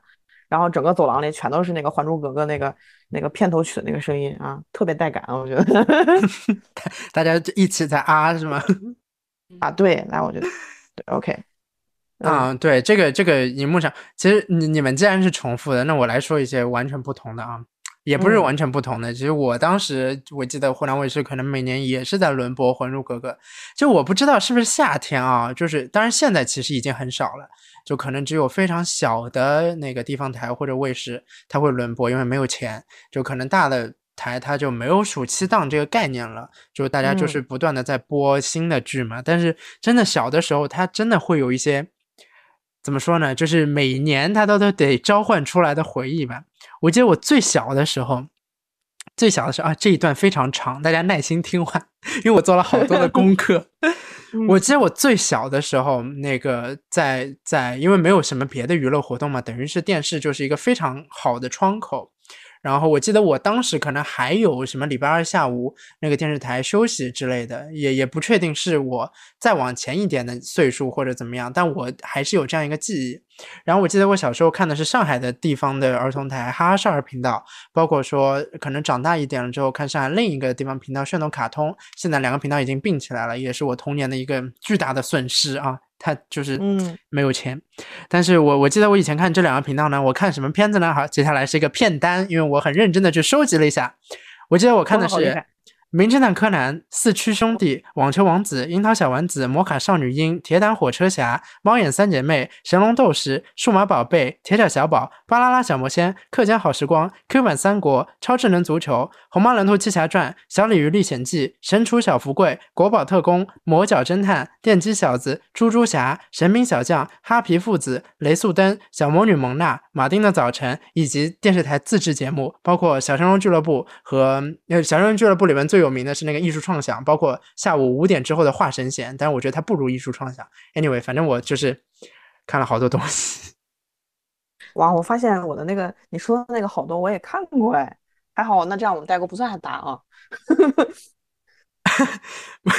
你你不觉得就是夏天的时候，你就会特别的，就是因为夏天可能就是时间多吧？我觉得 就放暑假的时候，就我看的东西真的是哇，特别的惊人。我觉得这可能是我人生阅片量最丰富的时段了。就是小时候的夏天，之后你真的得找时间来看。尤其是我觉得最搞笑的是，我不知道小北有没有同样的那个经历，就是我觉得我现在如果要去看一部番，就是动漫也好，甚至是电视剧也好，那种一季两季，我得凑出时间来看，我就没有哦再把它当那个。就是我随随便看的那种娱乐时间了，你知道吗？就是我我我也不是说去完成任务吧，我就觉得还还有一些小小负担，你知道吗？尤其是嗯，可能以前以前我也不知道，像还分四月番啊、七月番啊，就这种不同的时间出不同的东西。呃现在反而知道了以后，你就嗯，就就感觉就是变味了，也可能是长大了啊，就是整个整个自己的观感就有区别了。对，会有这种感觉，就是你小时候看，感觉有点像是被电视支配，有点它播什么你就可以看什么。嗯，现在有一种你有自己选择，甚至你可以攒好几集，或者等一个番全播完了你再看，你可以去选择它了。虽然是你作为主导了，但你反而是没有小时候那种被支配的快乐。对，哎，这这还挺奇怪的。你别说，就反而你现在可能有更多自由，又缺少了一些自由。而小时候他可能就是，嗯，你你被限制了，但是你好像又比较自由。哎，这个还挺矛盾的。啊，这一说我觉得了，真的是提前五分钟就把台换好，然后在那眼巴巴等着。主要是你没有那种期待感了，就是你得到一个东西太容易了，你就没有啊的感觉。我记得原来我们看那个应该是《灌篮高手》和《名侦探柯南》的时候，正好正好是在那那会儿还没有放暑假，就是大概六点左右演吧，然后每天四点多你就开始想，哎呀，今天晚上该演什么了？到哪个嗯点你就开始期待着，对然后一放。就恨不得拿书包随便装几本书，差不多把作业装回去，拎着就往回跑。有一次我因为这还把手机丢了，当时又找天回来哪！对，当时又找回来了，就为了回家就赶紧去坐在前面，一分钟都不能差。对对对，片头曲、嗯片尾曲必须看完。我还跟家里就跟我妈交涉，就是她可能要求我，比方九点就要睡觉嘛，小时候。然后我跟她说：“嗯哎呀，这个最后一集他播完九点半，对不对？他这就是你多多一会儿就没事儿。我放暑假，明天我多干嘛，多干一点事儿之类的，就是 这种这种这种交换来，就是，但但你就会觉得那个那个时候你就真的迫不及待，你会觉得如果我今天没看，其实有时候。”其实那个我可能已经看过了，就以前他播的时候，但是我就是这一集我不看的时候，我就觉得我落下来一件什么，而且尤其是我小时候，我记得就电视台它可能有限制，我小时候尤其是《名侦探柯南》，我非常亲切记得他只买了前两百集，就是后面的很多就是他都没有，就是等于是引进国内，就是从那个电视台的这个渠道引进来，所以他不断播的都是前两百集。那其实像柯南这个特别的明显，因为它是单元剧，就是它就是一个案子，而且就是前两百集的案子还特别精彩的时候嘛，就是它全都是案子，以至于你播完了以后你就没有那个期待感了，因为你知道凶手是谁，你知道凶手怎么怎么对吧？你就会这样，但是你还是不断的在看。我还是不断每一集，我即便知道，哎，这个人就是凶手，现在笑嘻嘻的有个屁用，但是我就是会不断的看完，然后最后等到射了麻醉针之后啊，然后讲完了这一整套的东西，你就会有一种非常丰富的满足感吧。我觉得这还挺挺怎么说呢，还挺挺现在想找回来的。呃，我刚刚有提到那个，我看看啊，《神龙斗士》，《神龙斗士》其哦实这个东西它在国内的译名正就是正规渠道译名应该叫《魔神英雄传》，但是我当时只知道神龙斗士。我太激动了，哪还能看？我我不知道 B 站上有没有，我不知。道 B 站上有没有。但是它因为是一个系列片，就是它不是说只有那个单，我非常清晰的记得是小救星小度什么创界山的故事，然后这什么什么的，但它只是其中的一个系列。然后以至于呢，我记得我小学五年级去军训的时候，然后不是夜里大家睡大通铺嘛，就是真的是大通铺的那种大通铺，大家都滚在一起的那种大通铺。然后嗯就等于我们班的男生都是一个铺子，然后就夜里大家就在闲聊，因为大家都兴奋嘛，然后不睡觉，然后就聊到最近大家看什么，以前看什么，然后我就说《神龙斗士》你知道有第二季嘛？当时也不知道，因为是别的分支，我就直接说第二季，然后他们都说我在骗人，你知道吗？然后就是因为电视上没有看到过，怎么怎么地，然后就是说，哎，这个你就不要再瞎扯了，怎么怎么的。然后，但是它真的有，但它不叫神龙斗士，但我也不知道它叫什么名字。我真的看到有这个东西，我也不知道是以前我就是刷网上还是哪里就看到这个东西，我又没办法解释，因为你知道军训是收手机，就好痛苦啊！就是你不断的在那里解释，但是大家都不相信，因为大家都很喜欢嘛，说明就是，嗯哎呀，这个这这样一个感觉。我现在想起来这个，我也觉得又尴尬又好笑。明白。嗯哎，你这个可以剪一下啊。那个哪儿有？是《魔神魔神英雄传》吗？对，对腾讯，我看豆瓣二部都有是吗？第二部是腾讯，第一部我忘了是哪儿，也有。哦，OK，好的，正好花了九分钱买了个腾讯会员，我要去继续我去看天一下。第一部是腾讯和爱奇艺，腾讯和爱奇艺，OK，那你就索性腾讯上看呗。嗯，也是为这个买会员，我觉得我也乐意啊。就是搜过好多地方都找不见，找的要不就是那种小片段什么的。啊，我以前想看这个，可能真看不了。我看看，啥呀？你你想看哪乱码哦，我看过漫画，我觉叫什么好玩，叫乱乱码码吗？乱码二分之一。对对对对，我是啊的，真的有点黄，但是我觉得特别有意思。我特原来我特别喜欢看乱码，就是之前刚才那个谁 Chris 说他跟他妈交涉嘛，我也是，当时写作业的时候，不是他这乱码是当时只有在那个香港那凤凰卫视才有播。然后他他每天都是半夜是九点多还是八点多开始播，但是对于小学生来讲，那个时间段是应该睡觉的了。然后就跟我妈交涉说，那个明天多写一点儿啊，等等巴拉拉巴拉拉的，就必须把乱码看完。然后最扯的一次是，第二天该交暑假作业了，然后 那个作文放到最后一次写，然后他不是让你写日记嘛，然后每周嗯写，啊每天写日记，反正我忘了一共多少篇，我特别不想写那玩意儿，然后我每次都不写，等到最后该开学了，然后我就补，然后因为你知道你你你你要写的话，你每天真的要写，但是你补的话，你可以写一个特别长的，然后截截成好几天的。嗯嗯，然后我就每就在一边写的那个特别长的长篇大论，然后一边看着乱码。我觉得我当时 也还是蛮厉害。厉害厉害干别的是一边写作文一边看乱码。啊！这个厉害。但是你别说，你说到这个乱码，我就想起来，因为后面长大了一点嘛，长大一点就自己找那个片子去看，就不在那个区那个局限于电视里面播的了。然后当时我记得，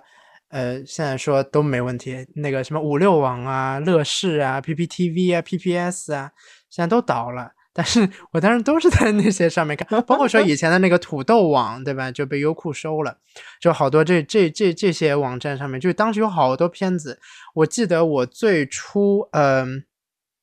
什么时候啊？我记得我无意间看了一下《全职猎人》，我天呐，那把我看的吸引的呀！我这我在想，哇，这个世界上有这种东西啊！这这怎么这么好看？然后然后后来我又自己去补了那个《悠悠白书》，其实更老的片子，这片子就它做成动画版之后，比我都大了八岁，就是很老很老的片子了。然后从此以后一发不可收拾的去加入了那个那个天天骂富坚的那个队伍，但这不重要，重要的就是我记得就是那那些个夏天自己去找到找到就特别有那个成就感。然后我记得那个时候后来我已经回到自己家了嘛，回到自己家之后，然后放暑假的时候，可能我妈回来的时候就看到我诶盯着电电电电脑屏幕，因为电脑上看嘛，然后她就特别生气，然后就是说，哎，你这眼睛都不要了，怎么怎么地？我不知道你们有有没有那个印象，就以前那个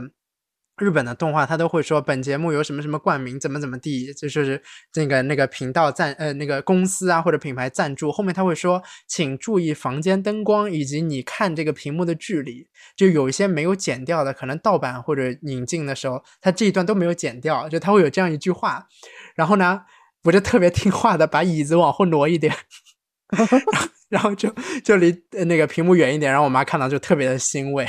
就 就觉得，哎、哦这个引导还不错，就是类似这样一个嗯概念。对，包括说我后面逐渐长大了，就开始开始搞这个方面的一些事业，包括什么的。然后我尤其的记得说，我最早其实自己找来看的那个让我入到这个动漫的这个坑是家庭教师，然后当时看的我真的是太太快乐了，就一整个夏天我就沉浸在里边。然后当时又有一点中二病，回到学校以后还这个人说那个人说，然后还跟人家在当中就是一些招式啊来玩儿。然后，哎，现在想 起来真的特别特别幼稚，但是又特别的怎么说呢？好笑，就这种事情现在不可能再发生了嘛，对吧？然后现在就算有这样的一部，我觉得旷世神作再出来以后，对于我的那个感知，就可能不会像现在的那个小学生或者初中生那时候对于对于现在的作品的那个印象，可能一代人就有一代人自己心里边神一样的作品吧，它不断的在更迭，嗯，嗯，是这么回事。对。那我们说到了这段啊，你说您您您请，没事。啊，没有，我就听完这段，我就觉得 Chris 你在我心目中的形象，然后变得丰满了一些。原不是本是非常单薄是吧不？是身体的丰满，就就是说你的那个那个那个属性，然后又加了一个，哇，还有这个地方很好玩儿。嗯嗯，对我我我就我我不光，其实我原本还想提说，我其实夏天就以前还看电视，包括是后来，呃，后来我有有两个夏天又回到我外婆家，然后当时我外婆家还没有装那个无线网，就后来我嗯还是有两个夏天，其实我已经挺大了，然后我还是只能看电视。结果我就记得黑龙江卫视不断的在播《甄嬛传》，它播完一遍播一遍，播完一遍播一遍，然后包括说还有那个我还爱我还爱看那个《家有儿女》。然后就哦是、对，然后就是我特别在想，这他到底住北京的哪里啊？下次去的时候我一定要去看一下这房子，你这真不错，这地方，这个小区环境也不错，天天能够遇到一些人。然后后来就才知道，这个情景喜剧，这室内的喜剧嘛，它其实就搭了个棚，呃，其实也不是那个哦房子，我就。哎，有点，有点，有点，哎呀，我说，嗯，怎么会这样？嗯 就有会有这样的遗憾，你知道吗？就我就觉得这个电视的作品，就是尤其是当你不跟别人出去玩的时候，整个电视里边它给你投射的那个东西，就是你童年非常重要，呃，不是不光童年了，以前非常重要的那一段回忆，就对于你之后价值观的养成啊，包括说一些对于事情的看法，我觉得都会有影响。嗯，哎，Grace，你知道，就是你可能年龄太小了，就是你说到电视剧，我突然想起来有一部电视是《上海的夏天》，你有没有听过《老房有喜》哦，老房有郑薇主喜演的那个对吧啊？？对，妹儿知道吧？嗯那简直就是上海的夏天，嗯，啊，什么情节我都忘记了，但好像是讲的是苏有朋演的一个人从台北过来，然后也不知道怎么着就遇到赵薇演的那个女孩了，然后发生了一个就是爱情故事吧，好像就但我印象中剧情我记不清了，但我印象中就是上海的那种红色的洋房，然后他们每天都走在那种绿树成荫的林荫路上。嗯，哦，那我还可以有机会找来。但是你说到上海的夏天，我还想提一部，其实我没有看过，但那可能是我爸妈或者说是我那个比我可能往前，也就是有代沟的那一代看的，叫《十六岁的花季》，当时据说全国也很有名，也是上海的夏天，不知道就你们听没听过？我就听说过一十七岁的雨季，行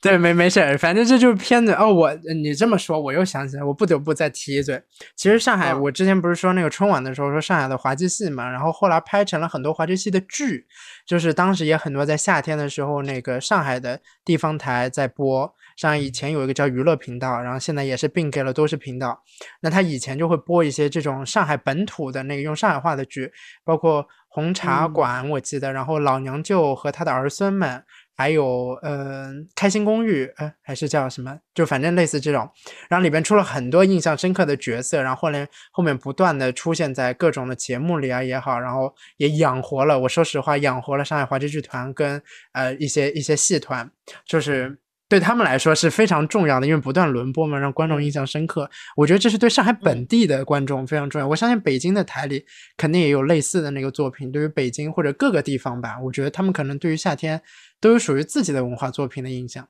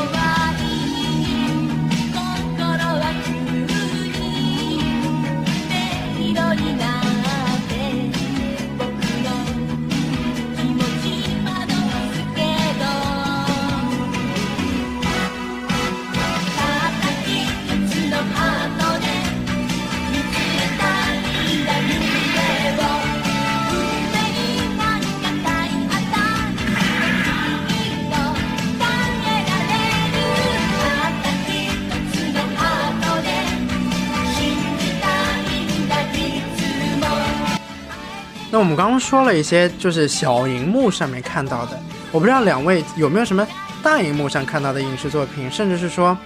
呃，往最近几年来看，有没有什么就是让你们觉得还挺有夏天味道的呃电影啊，或者甚至是综艺节目都行，能不能给我们分享一些？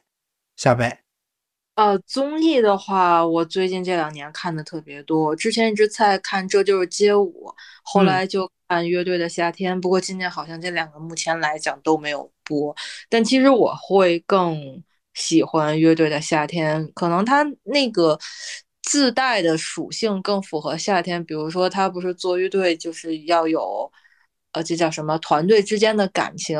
嗯然后我们一说到夏天，少年就离不开音乐，离不开吉他，所以它给你的感觉会更加的清凉一点。嗯，那你这个还是我觉得不光是清凉，其实你有没有发现，像乐队夏天，它其实也是召唤你一种夏日的热血，因为它乐队冬天听起来就不太大。啊，对，还有它有有一种你感觉要去音乐节的那种热闹。对对，其实我觉得这可能跟我之前说，像很多选秀节目，就以前啊都在夏天办，我觉得是有道理的。就大家心里边都心潮澎湃，然后不管是跟音乐、舞蹈，就这种共鸣，它就会特别的让你感觉夏天好像就是得这样热血沸腾一下。反而对像这样的电视节目，可能本身暑期档就是很重要的观众的群聚的一个时段啊。但是我们又觉得说，如果真的是像这种选秀节目放在冬天的话，哎，我可能还真的懒得就是跟他们一起舞动，因为因为太冷了。我感觉冬天真的，也写不出来这样的歌曲。啊，有道理。对，这个这个这个有道理。那电影呢？电影有什么你觉得特别有夏天的味道的？Amber 有有有什么推荐吗？我觉得我推荐两个都是电影吧，嗯啊，就是一个是名字里面就有夏天，就是我说菊次郎的夏天啊。嗯，当然看这个电影之前，我一直以为菊次郎就是那个北野武，我一直以为对对对对，哎不对，我一直以为菊次郎是那个小男孩说错嗯了。嗯嗯嗯嗯嗯，对。然后另外一个，我觉得跟夏天有关，刚才你也说到，就是这个上海话的，在这个节目里面的这样一个一个事情，就是那个叫《爱情神话》。我不知道在北京那边这个片子，这个片子是怎么样的一个状况？因为它，我觉得它在上海的时候肯定还是比较流行，因为它是沪语版的嘛，对吧？这两个片子我就觉得就特别感觉。当然，《爱情神话》还有更多的东西啊，但是我觉得这种这种属性里边也包含夏天的这么一个特色在里头。嗯。嗯，北京上《爱情神话》的时候应该是普通话版吧？我我我我依稀的有这样的一个记得，好像是这么说的。我我也不确定，但的确对，当时至少在上海的话，这部片子是有一点爆，而且啊，我觉得确实是挺挺反映一部分上海的这个感官的哈。嗯，虽然我当时看的是纯字幕啊，就是其实他们说啥我啥都听不懂，嗯，纯纯看的字幕，但是但是如果真的翻译成普通话版本啊，我真的会觉得稍微差点味道，嗯，啊，就是你说的那个，就像你不是说那个上春晚的时候，他要是翻译成普通话版本的，就嗯。就不对劲了，感觉，啊，它不像北京话，北京话那种我觉得其实好像上海人听就跟普通话，我觉得区别不是特别大，可能也有些地儿听不懂，但是能听个八九不离十。但嗯。上海话，我觉得真的外地人过来，哇，完全是懵的，感觉跟第三门外语一样。嗯，就可能有一些地方特色吧，然后就是啊会、会会显得特别的，也也有它的局限性。我觉得就像北京话，就全国各地大家都能够怎么说呢，都能够 get 到，就它它可能一些就算是一些非常怎么说民俗性的东西，其实大家猜一猜，可能可能还能猜个八九不离十。但是就像上海话，甚至是嗯像粤语啊之类的，它就得有这样一个文化氛围在。然后有时候他也比较的固步自封吧，可以说，然后就导嗯致后面传承也特别困难。但我觉得，哎，你其实你说那个安静神话嘛，等于是大家也开始走出来了，想要传播起来，我觉得也挺好的。啊，确实，但是你看它里边儿很多跟夏天有关的因素，你比如说，就像那个男主他不是买那个花裤衩嘛，对吧？嗯嗯 还有就是，呃，他们那些老老朋友不是坐在那个咖啡咖啡间里然后聊闲篇儿，嗯对我我我其实这个就是夏天的，你在这么一个环境之下才能够有的这么一些场景。大冬天的嗯谁喝咖啡，对吧？呃，谁在室外喝咖啡？嗯，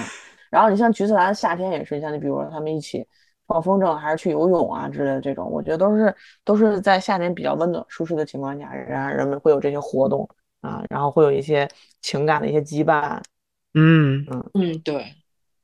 对，就是其实对于夏天的那个捕捉和描绘啊，很多的影视作品，尤其是大荧幕上影视作品做的非常的深入。就即便说是那些细节可能跟我们的生活有一些出入，但是它还是怎么说呢？就是很明确的让你知道，哦，这就是夏天。而我觉得可能其他季节它会略微困难一点，让你去代入。可能可能全世界各地大家的那个夏天过的都是都非常的、对吧长，然后又非常的这个有感觉。其实你刚刚说到《嗯菊次郎夏天》推荐电影，我也想来推荐几部，就是说有一点夏天气息的电影。有的还是嗯名字里直接有夏天，包括那年夏天宁静的海啊，呃，这是日本的。然后包括说中国香港地区的《夏日么么茶》，是那个 Sammy 呃，对 Sammy 演的，郑秀文演的。然后包括说还有一本，还有一部日本的片子，去年还不知道今年还翻拍成中国版的，叫《五个扑水的少年》。啊，对，也是非常有就是夏天的那个气息，然后运动的感觉。然后包括法嗯国有一部片子叫做《夏天的故事》，还挺早的，九零年代的片子，有一些小冷门，不过也是非常出色的一部爱情电影吧。然后还有台湾地区有一部电影叫《蓝色大门》，我相信就是两位肯定都听说过或者看过，就也是呃有感情啊，然后包括说剧情上也非常丰满。那同样的，其实就是全世界各地吧，大家对于夏天都是想要留住它的一些情感，以至于不管是在故事里边，甚至是情绪的堆叠里边，其实都对夏天有一些自己的解释。我觉得这还是挺有意思的啊，就是说能够赋予一个季节，然后季节也能够回馈到观众身上，这还是可能是一种影视作品的创作手法吧。我不知道小北怎么看。嗯，我感觉可能就是因为夏天它能联想的元素太多了。你想，嗯你如果一个爱情故事放到冬天里，那可能更多的就像后来的我们这种感觉，它可能是一个嗯带悲伤的或者略带悲壮的这么一个事情。但是你到放到夏天里头，它就可以结合更多的元素，并且给人感觉可能它的结尾就是一合家欢。像刚才你提到的很多电影儿，无论是青春的还是说就是后来都市的，它的结尾你发现它基本上都是一个充满希望的，或者完全就是一个团圆的这结尾。嗯嗯，对就是可能出的一个就像季节限定吧，它就是人们在这个特殊的温度下跟特殊的季节里，他们心里头就想冒出来一个类似于呃这种结局的东西。嗯，你说有道理。其实我觉得，哪怕是一些可能爱情故事，它选择在夏末的终结也戛然而止，但这也是对于个就是这这夏天一整个季节的一种反响吧。因为他之前经历过轰轰烈烈，就像夏日的这个它特别热，然后特别的这个热血沸腾的季节，就是好像即便它这个收尾，也是让大家对于夏天就特别有回望的那个感觉吧，或者这样一个哎期待在。对对，我也嗯是意思，就是它之间的过程，就其实那个结尾已经没不重要了，就是它主要嗯嗯它过程，这个过程是你主要看到的东西，而那个结尾只是用来告诉你一个啊，他俩后来怎么样了。就是，而且你发现没有，就夏天的故事，即便是说分开了，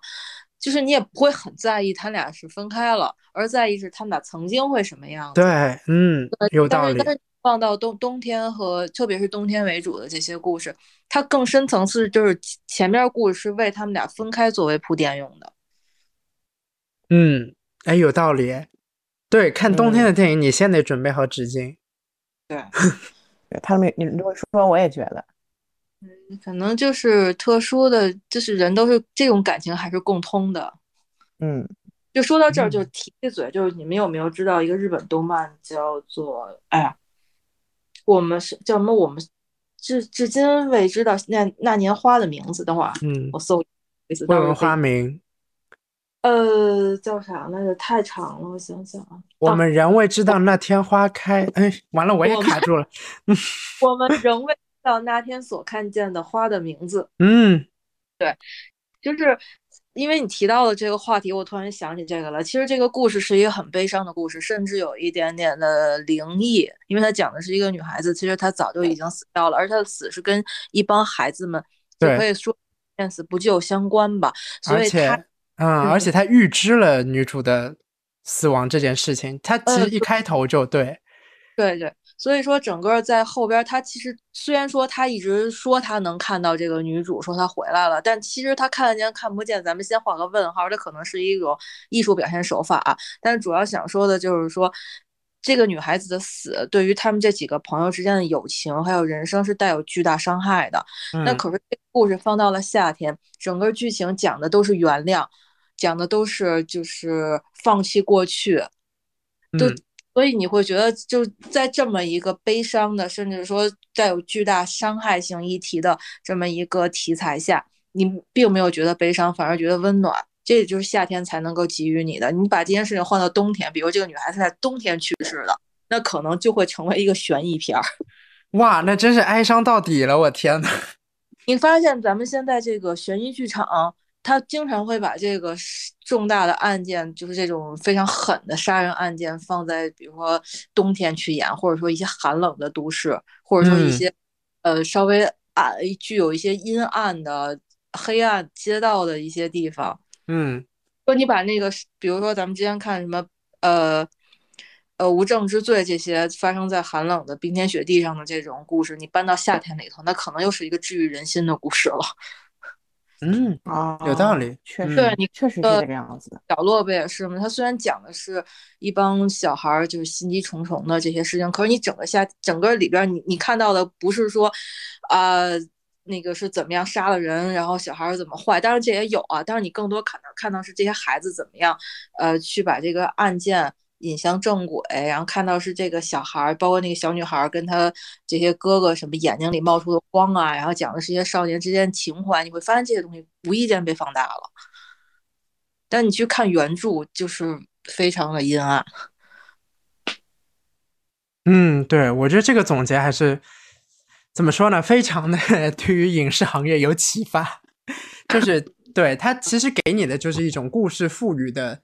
情景的营造，然后对于观众的一些共鸣的那个对对怎么说呢之间的连接吧，我觉得这这还是。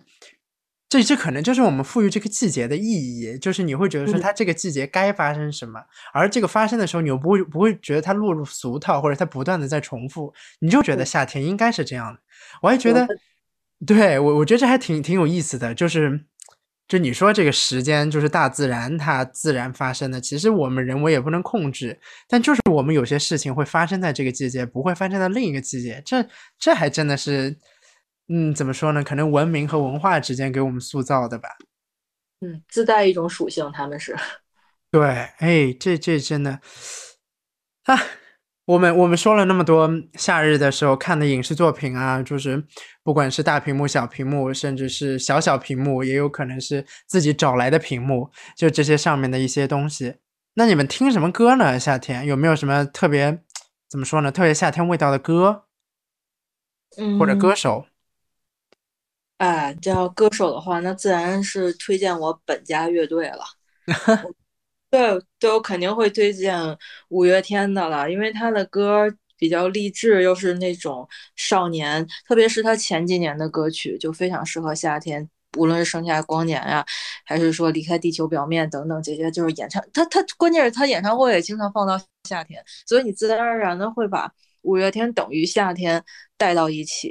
嗯，还有他的那种呃做乐队的精神，然后每次演唱会完了，然后反正给你讲一堆掏心掏肺、窝心的话，反正把你讲哭为止吧。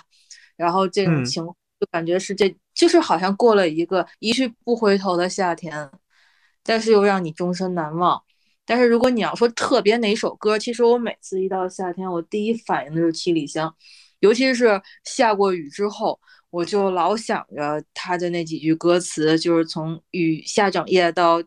就是电线杆上多嘴的麻雀，就感觉一首歌里边把你经历的夏天全部写进去了。最逗的就是他没有跟你讲他这段感情到底是暗恋还是说明恋，也没有讲这个感情结尾是什么，这些都不重要，重要就是这是一段发生在夏天的爱情。这样的话，你就不会有一种定论，就不会说啊，这是悲剧，我要哭；那是喜剧，我要笑。就好像我们夏天总在听牛郎织女的故事一样，嗯反而就是没有结局，是一个开放性的，你就特别容易把自己的生活或者其他一些随便你的东西带进去。它只是给了你一个非常完美的背景。未完待续也好，甚至它不是特别的怎么说顺利，哪怕有些遗憾，但是它都会让你觉得就这个感情是丰沛的。嗯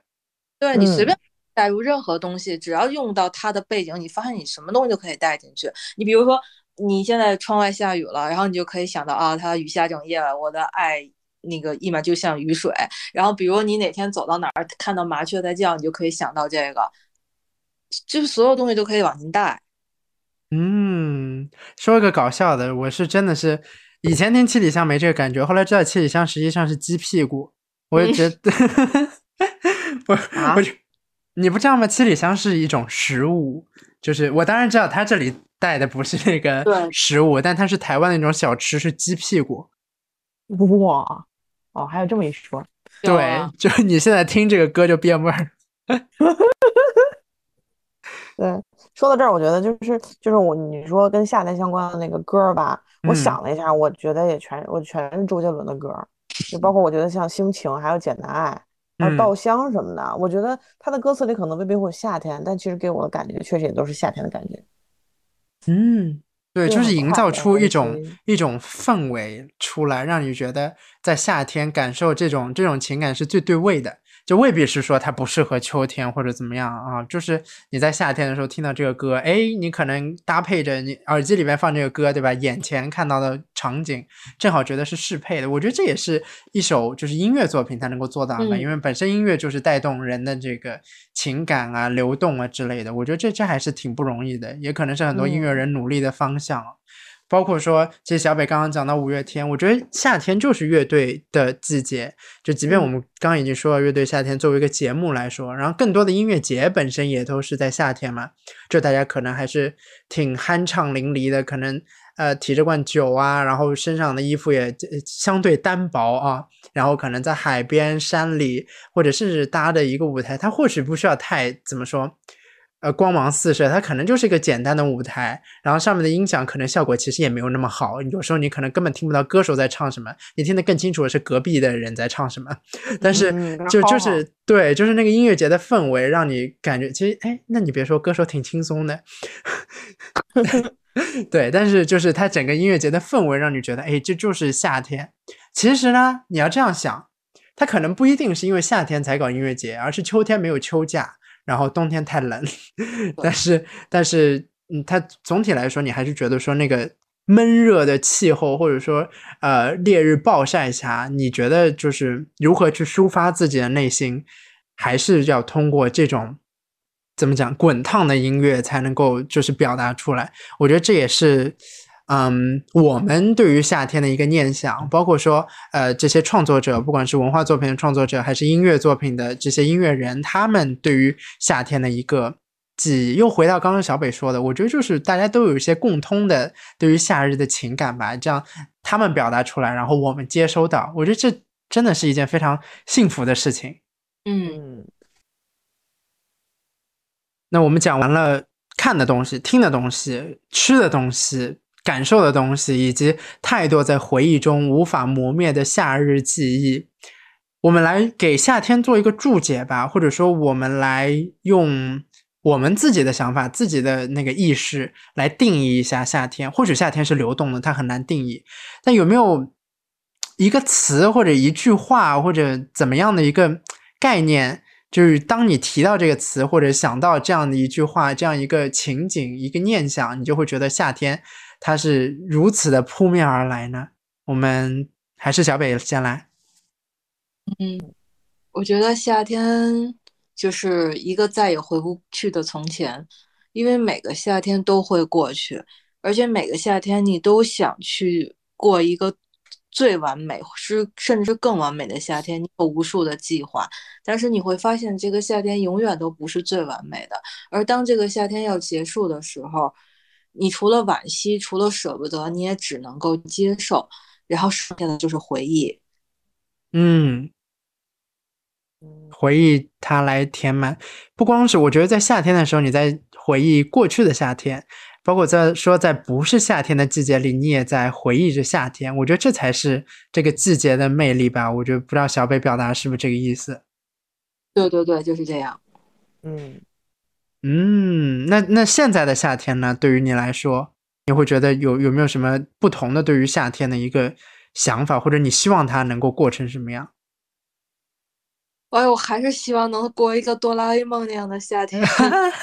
就是有有夏天里所有的元素，而且我特别想看一场夏天的烟火，因为你知道咱们这边，咱虽然现在禁放了啊，但是就感觉所有的烟火，要不然就是十一的时候，然后要不然就是这个春节的时候，然后因为我们家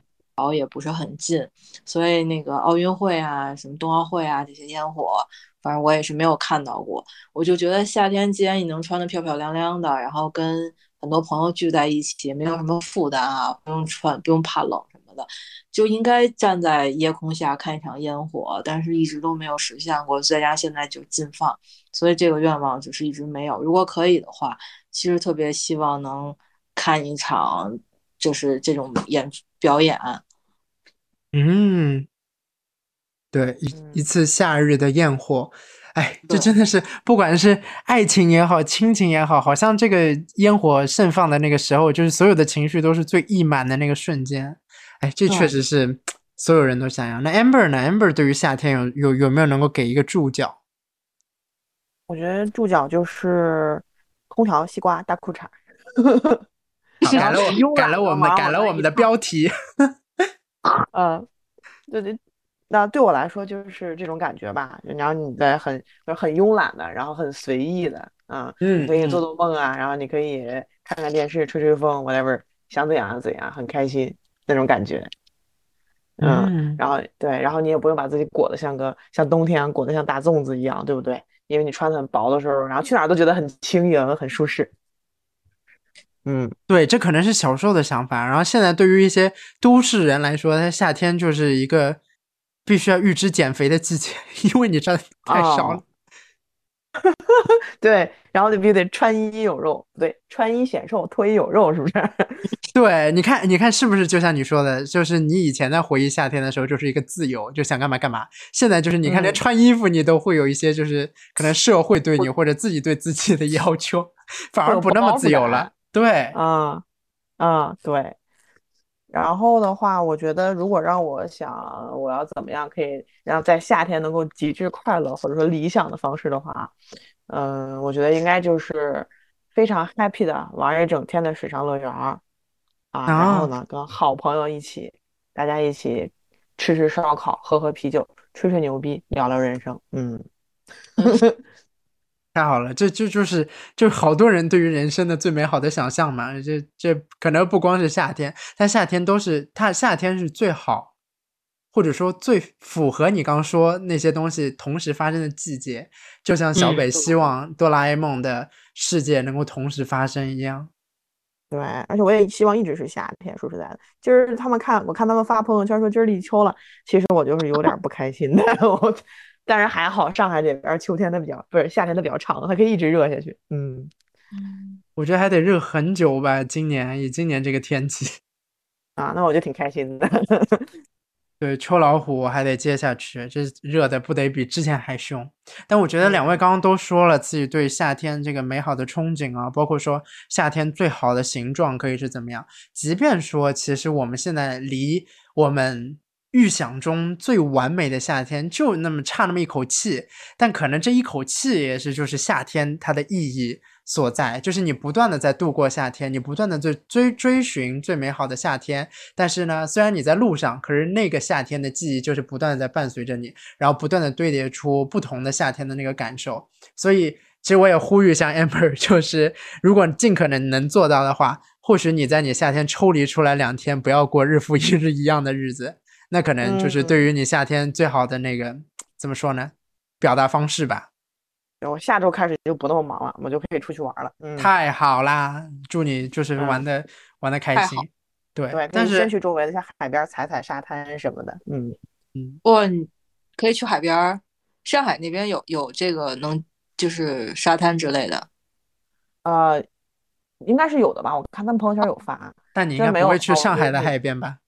呃去那种就是就在那个离很近的圣寺那边，就可以啊坐船过去那种。圣对，我就寺绿岛其实挺想去的。对的，嗯，嗯，舟山啊什么的，其实也有，宁波甚至都有，还还挺嗯挺挺好的。但反正就就像我们其实也之前已经小提到了一下，夏天就是海边啊、山里啊，就不同地方它有不同的夏天的感觉，但是你就会往这些地方凑。所嗯以在在虽然疫情还没有放松的时候，但是如果大家能够寻找到这些地方，然后去体验一下自己剩余的夏天，包括说未来的不同的夏天，我觉得都是很好的一种夏天的生活方式吧。那在节目嗯最后，其实我也想引用一下，就是我刚刚已经说到了夏天，现在的夏天啊，以前夏天轮播《还珠格格》，对吧？呃，《西游记》，现在夏天轮播《甄嬛传》。《甄嬛传》里华妃说过，做衣如做人，一定要花团锦簇、轰轰烈烈的才好。也祝大家所有人的夏天都能够花团锦簇、轰轰烈烈，过一个永远在追寻完美的夏天的路上的夏天吧。好好好好好，来来鼓掌鼓掌鼓掌。嗯，OK，谢谢大家收听本期的节目，我们下次再见，拜拜。拜拜。拜拜。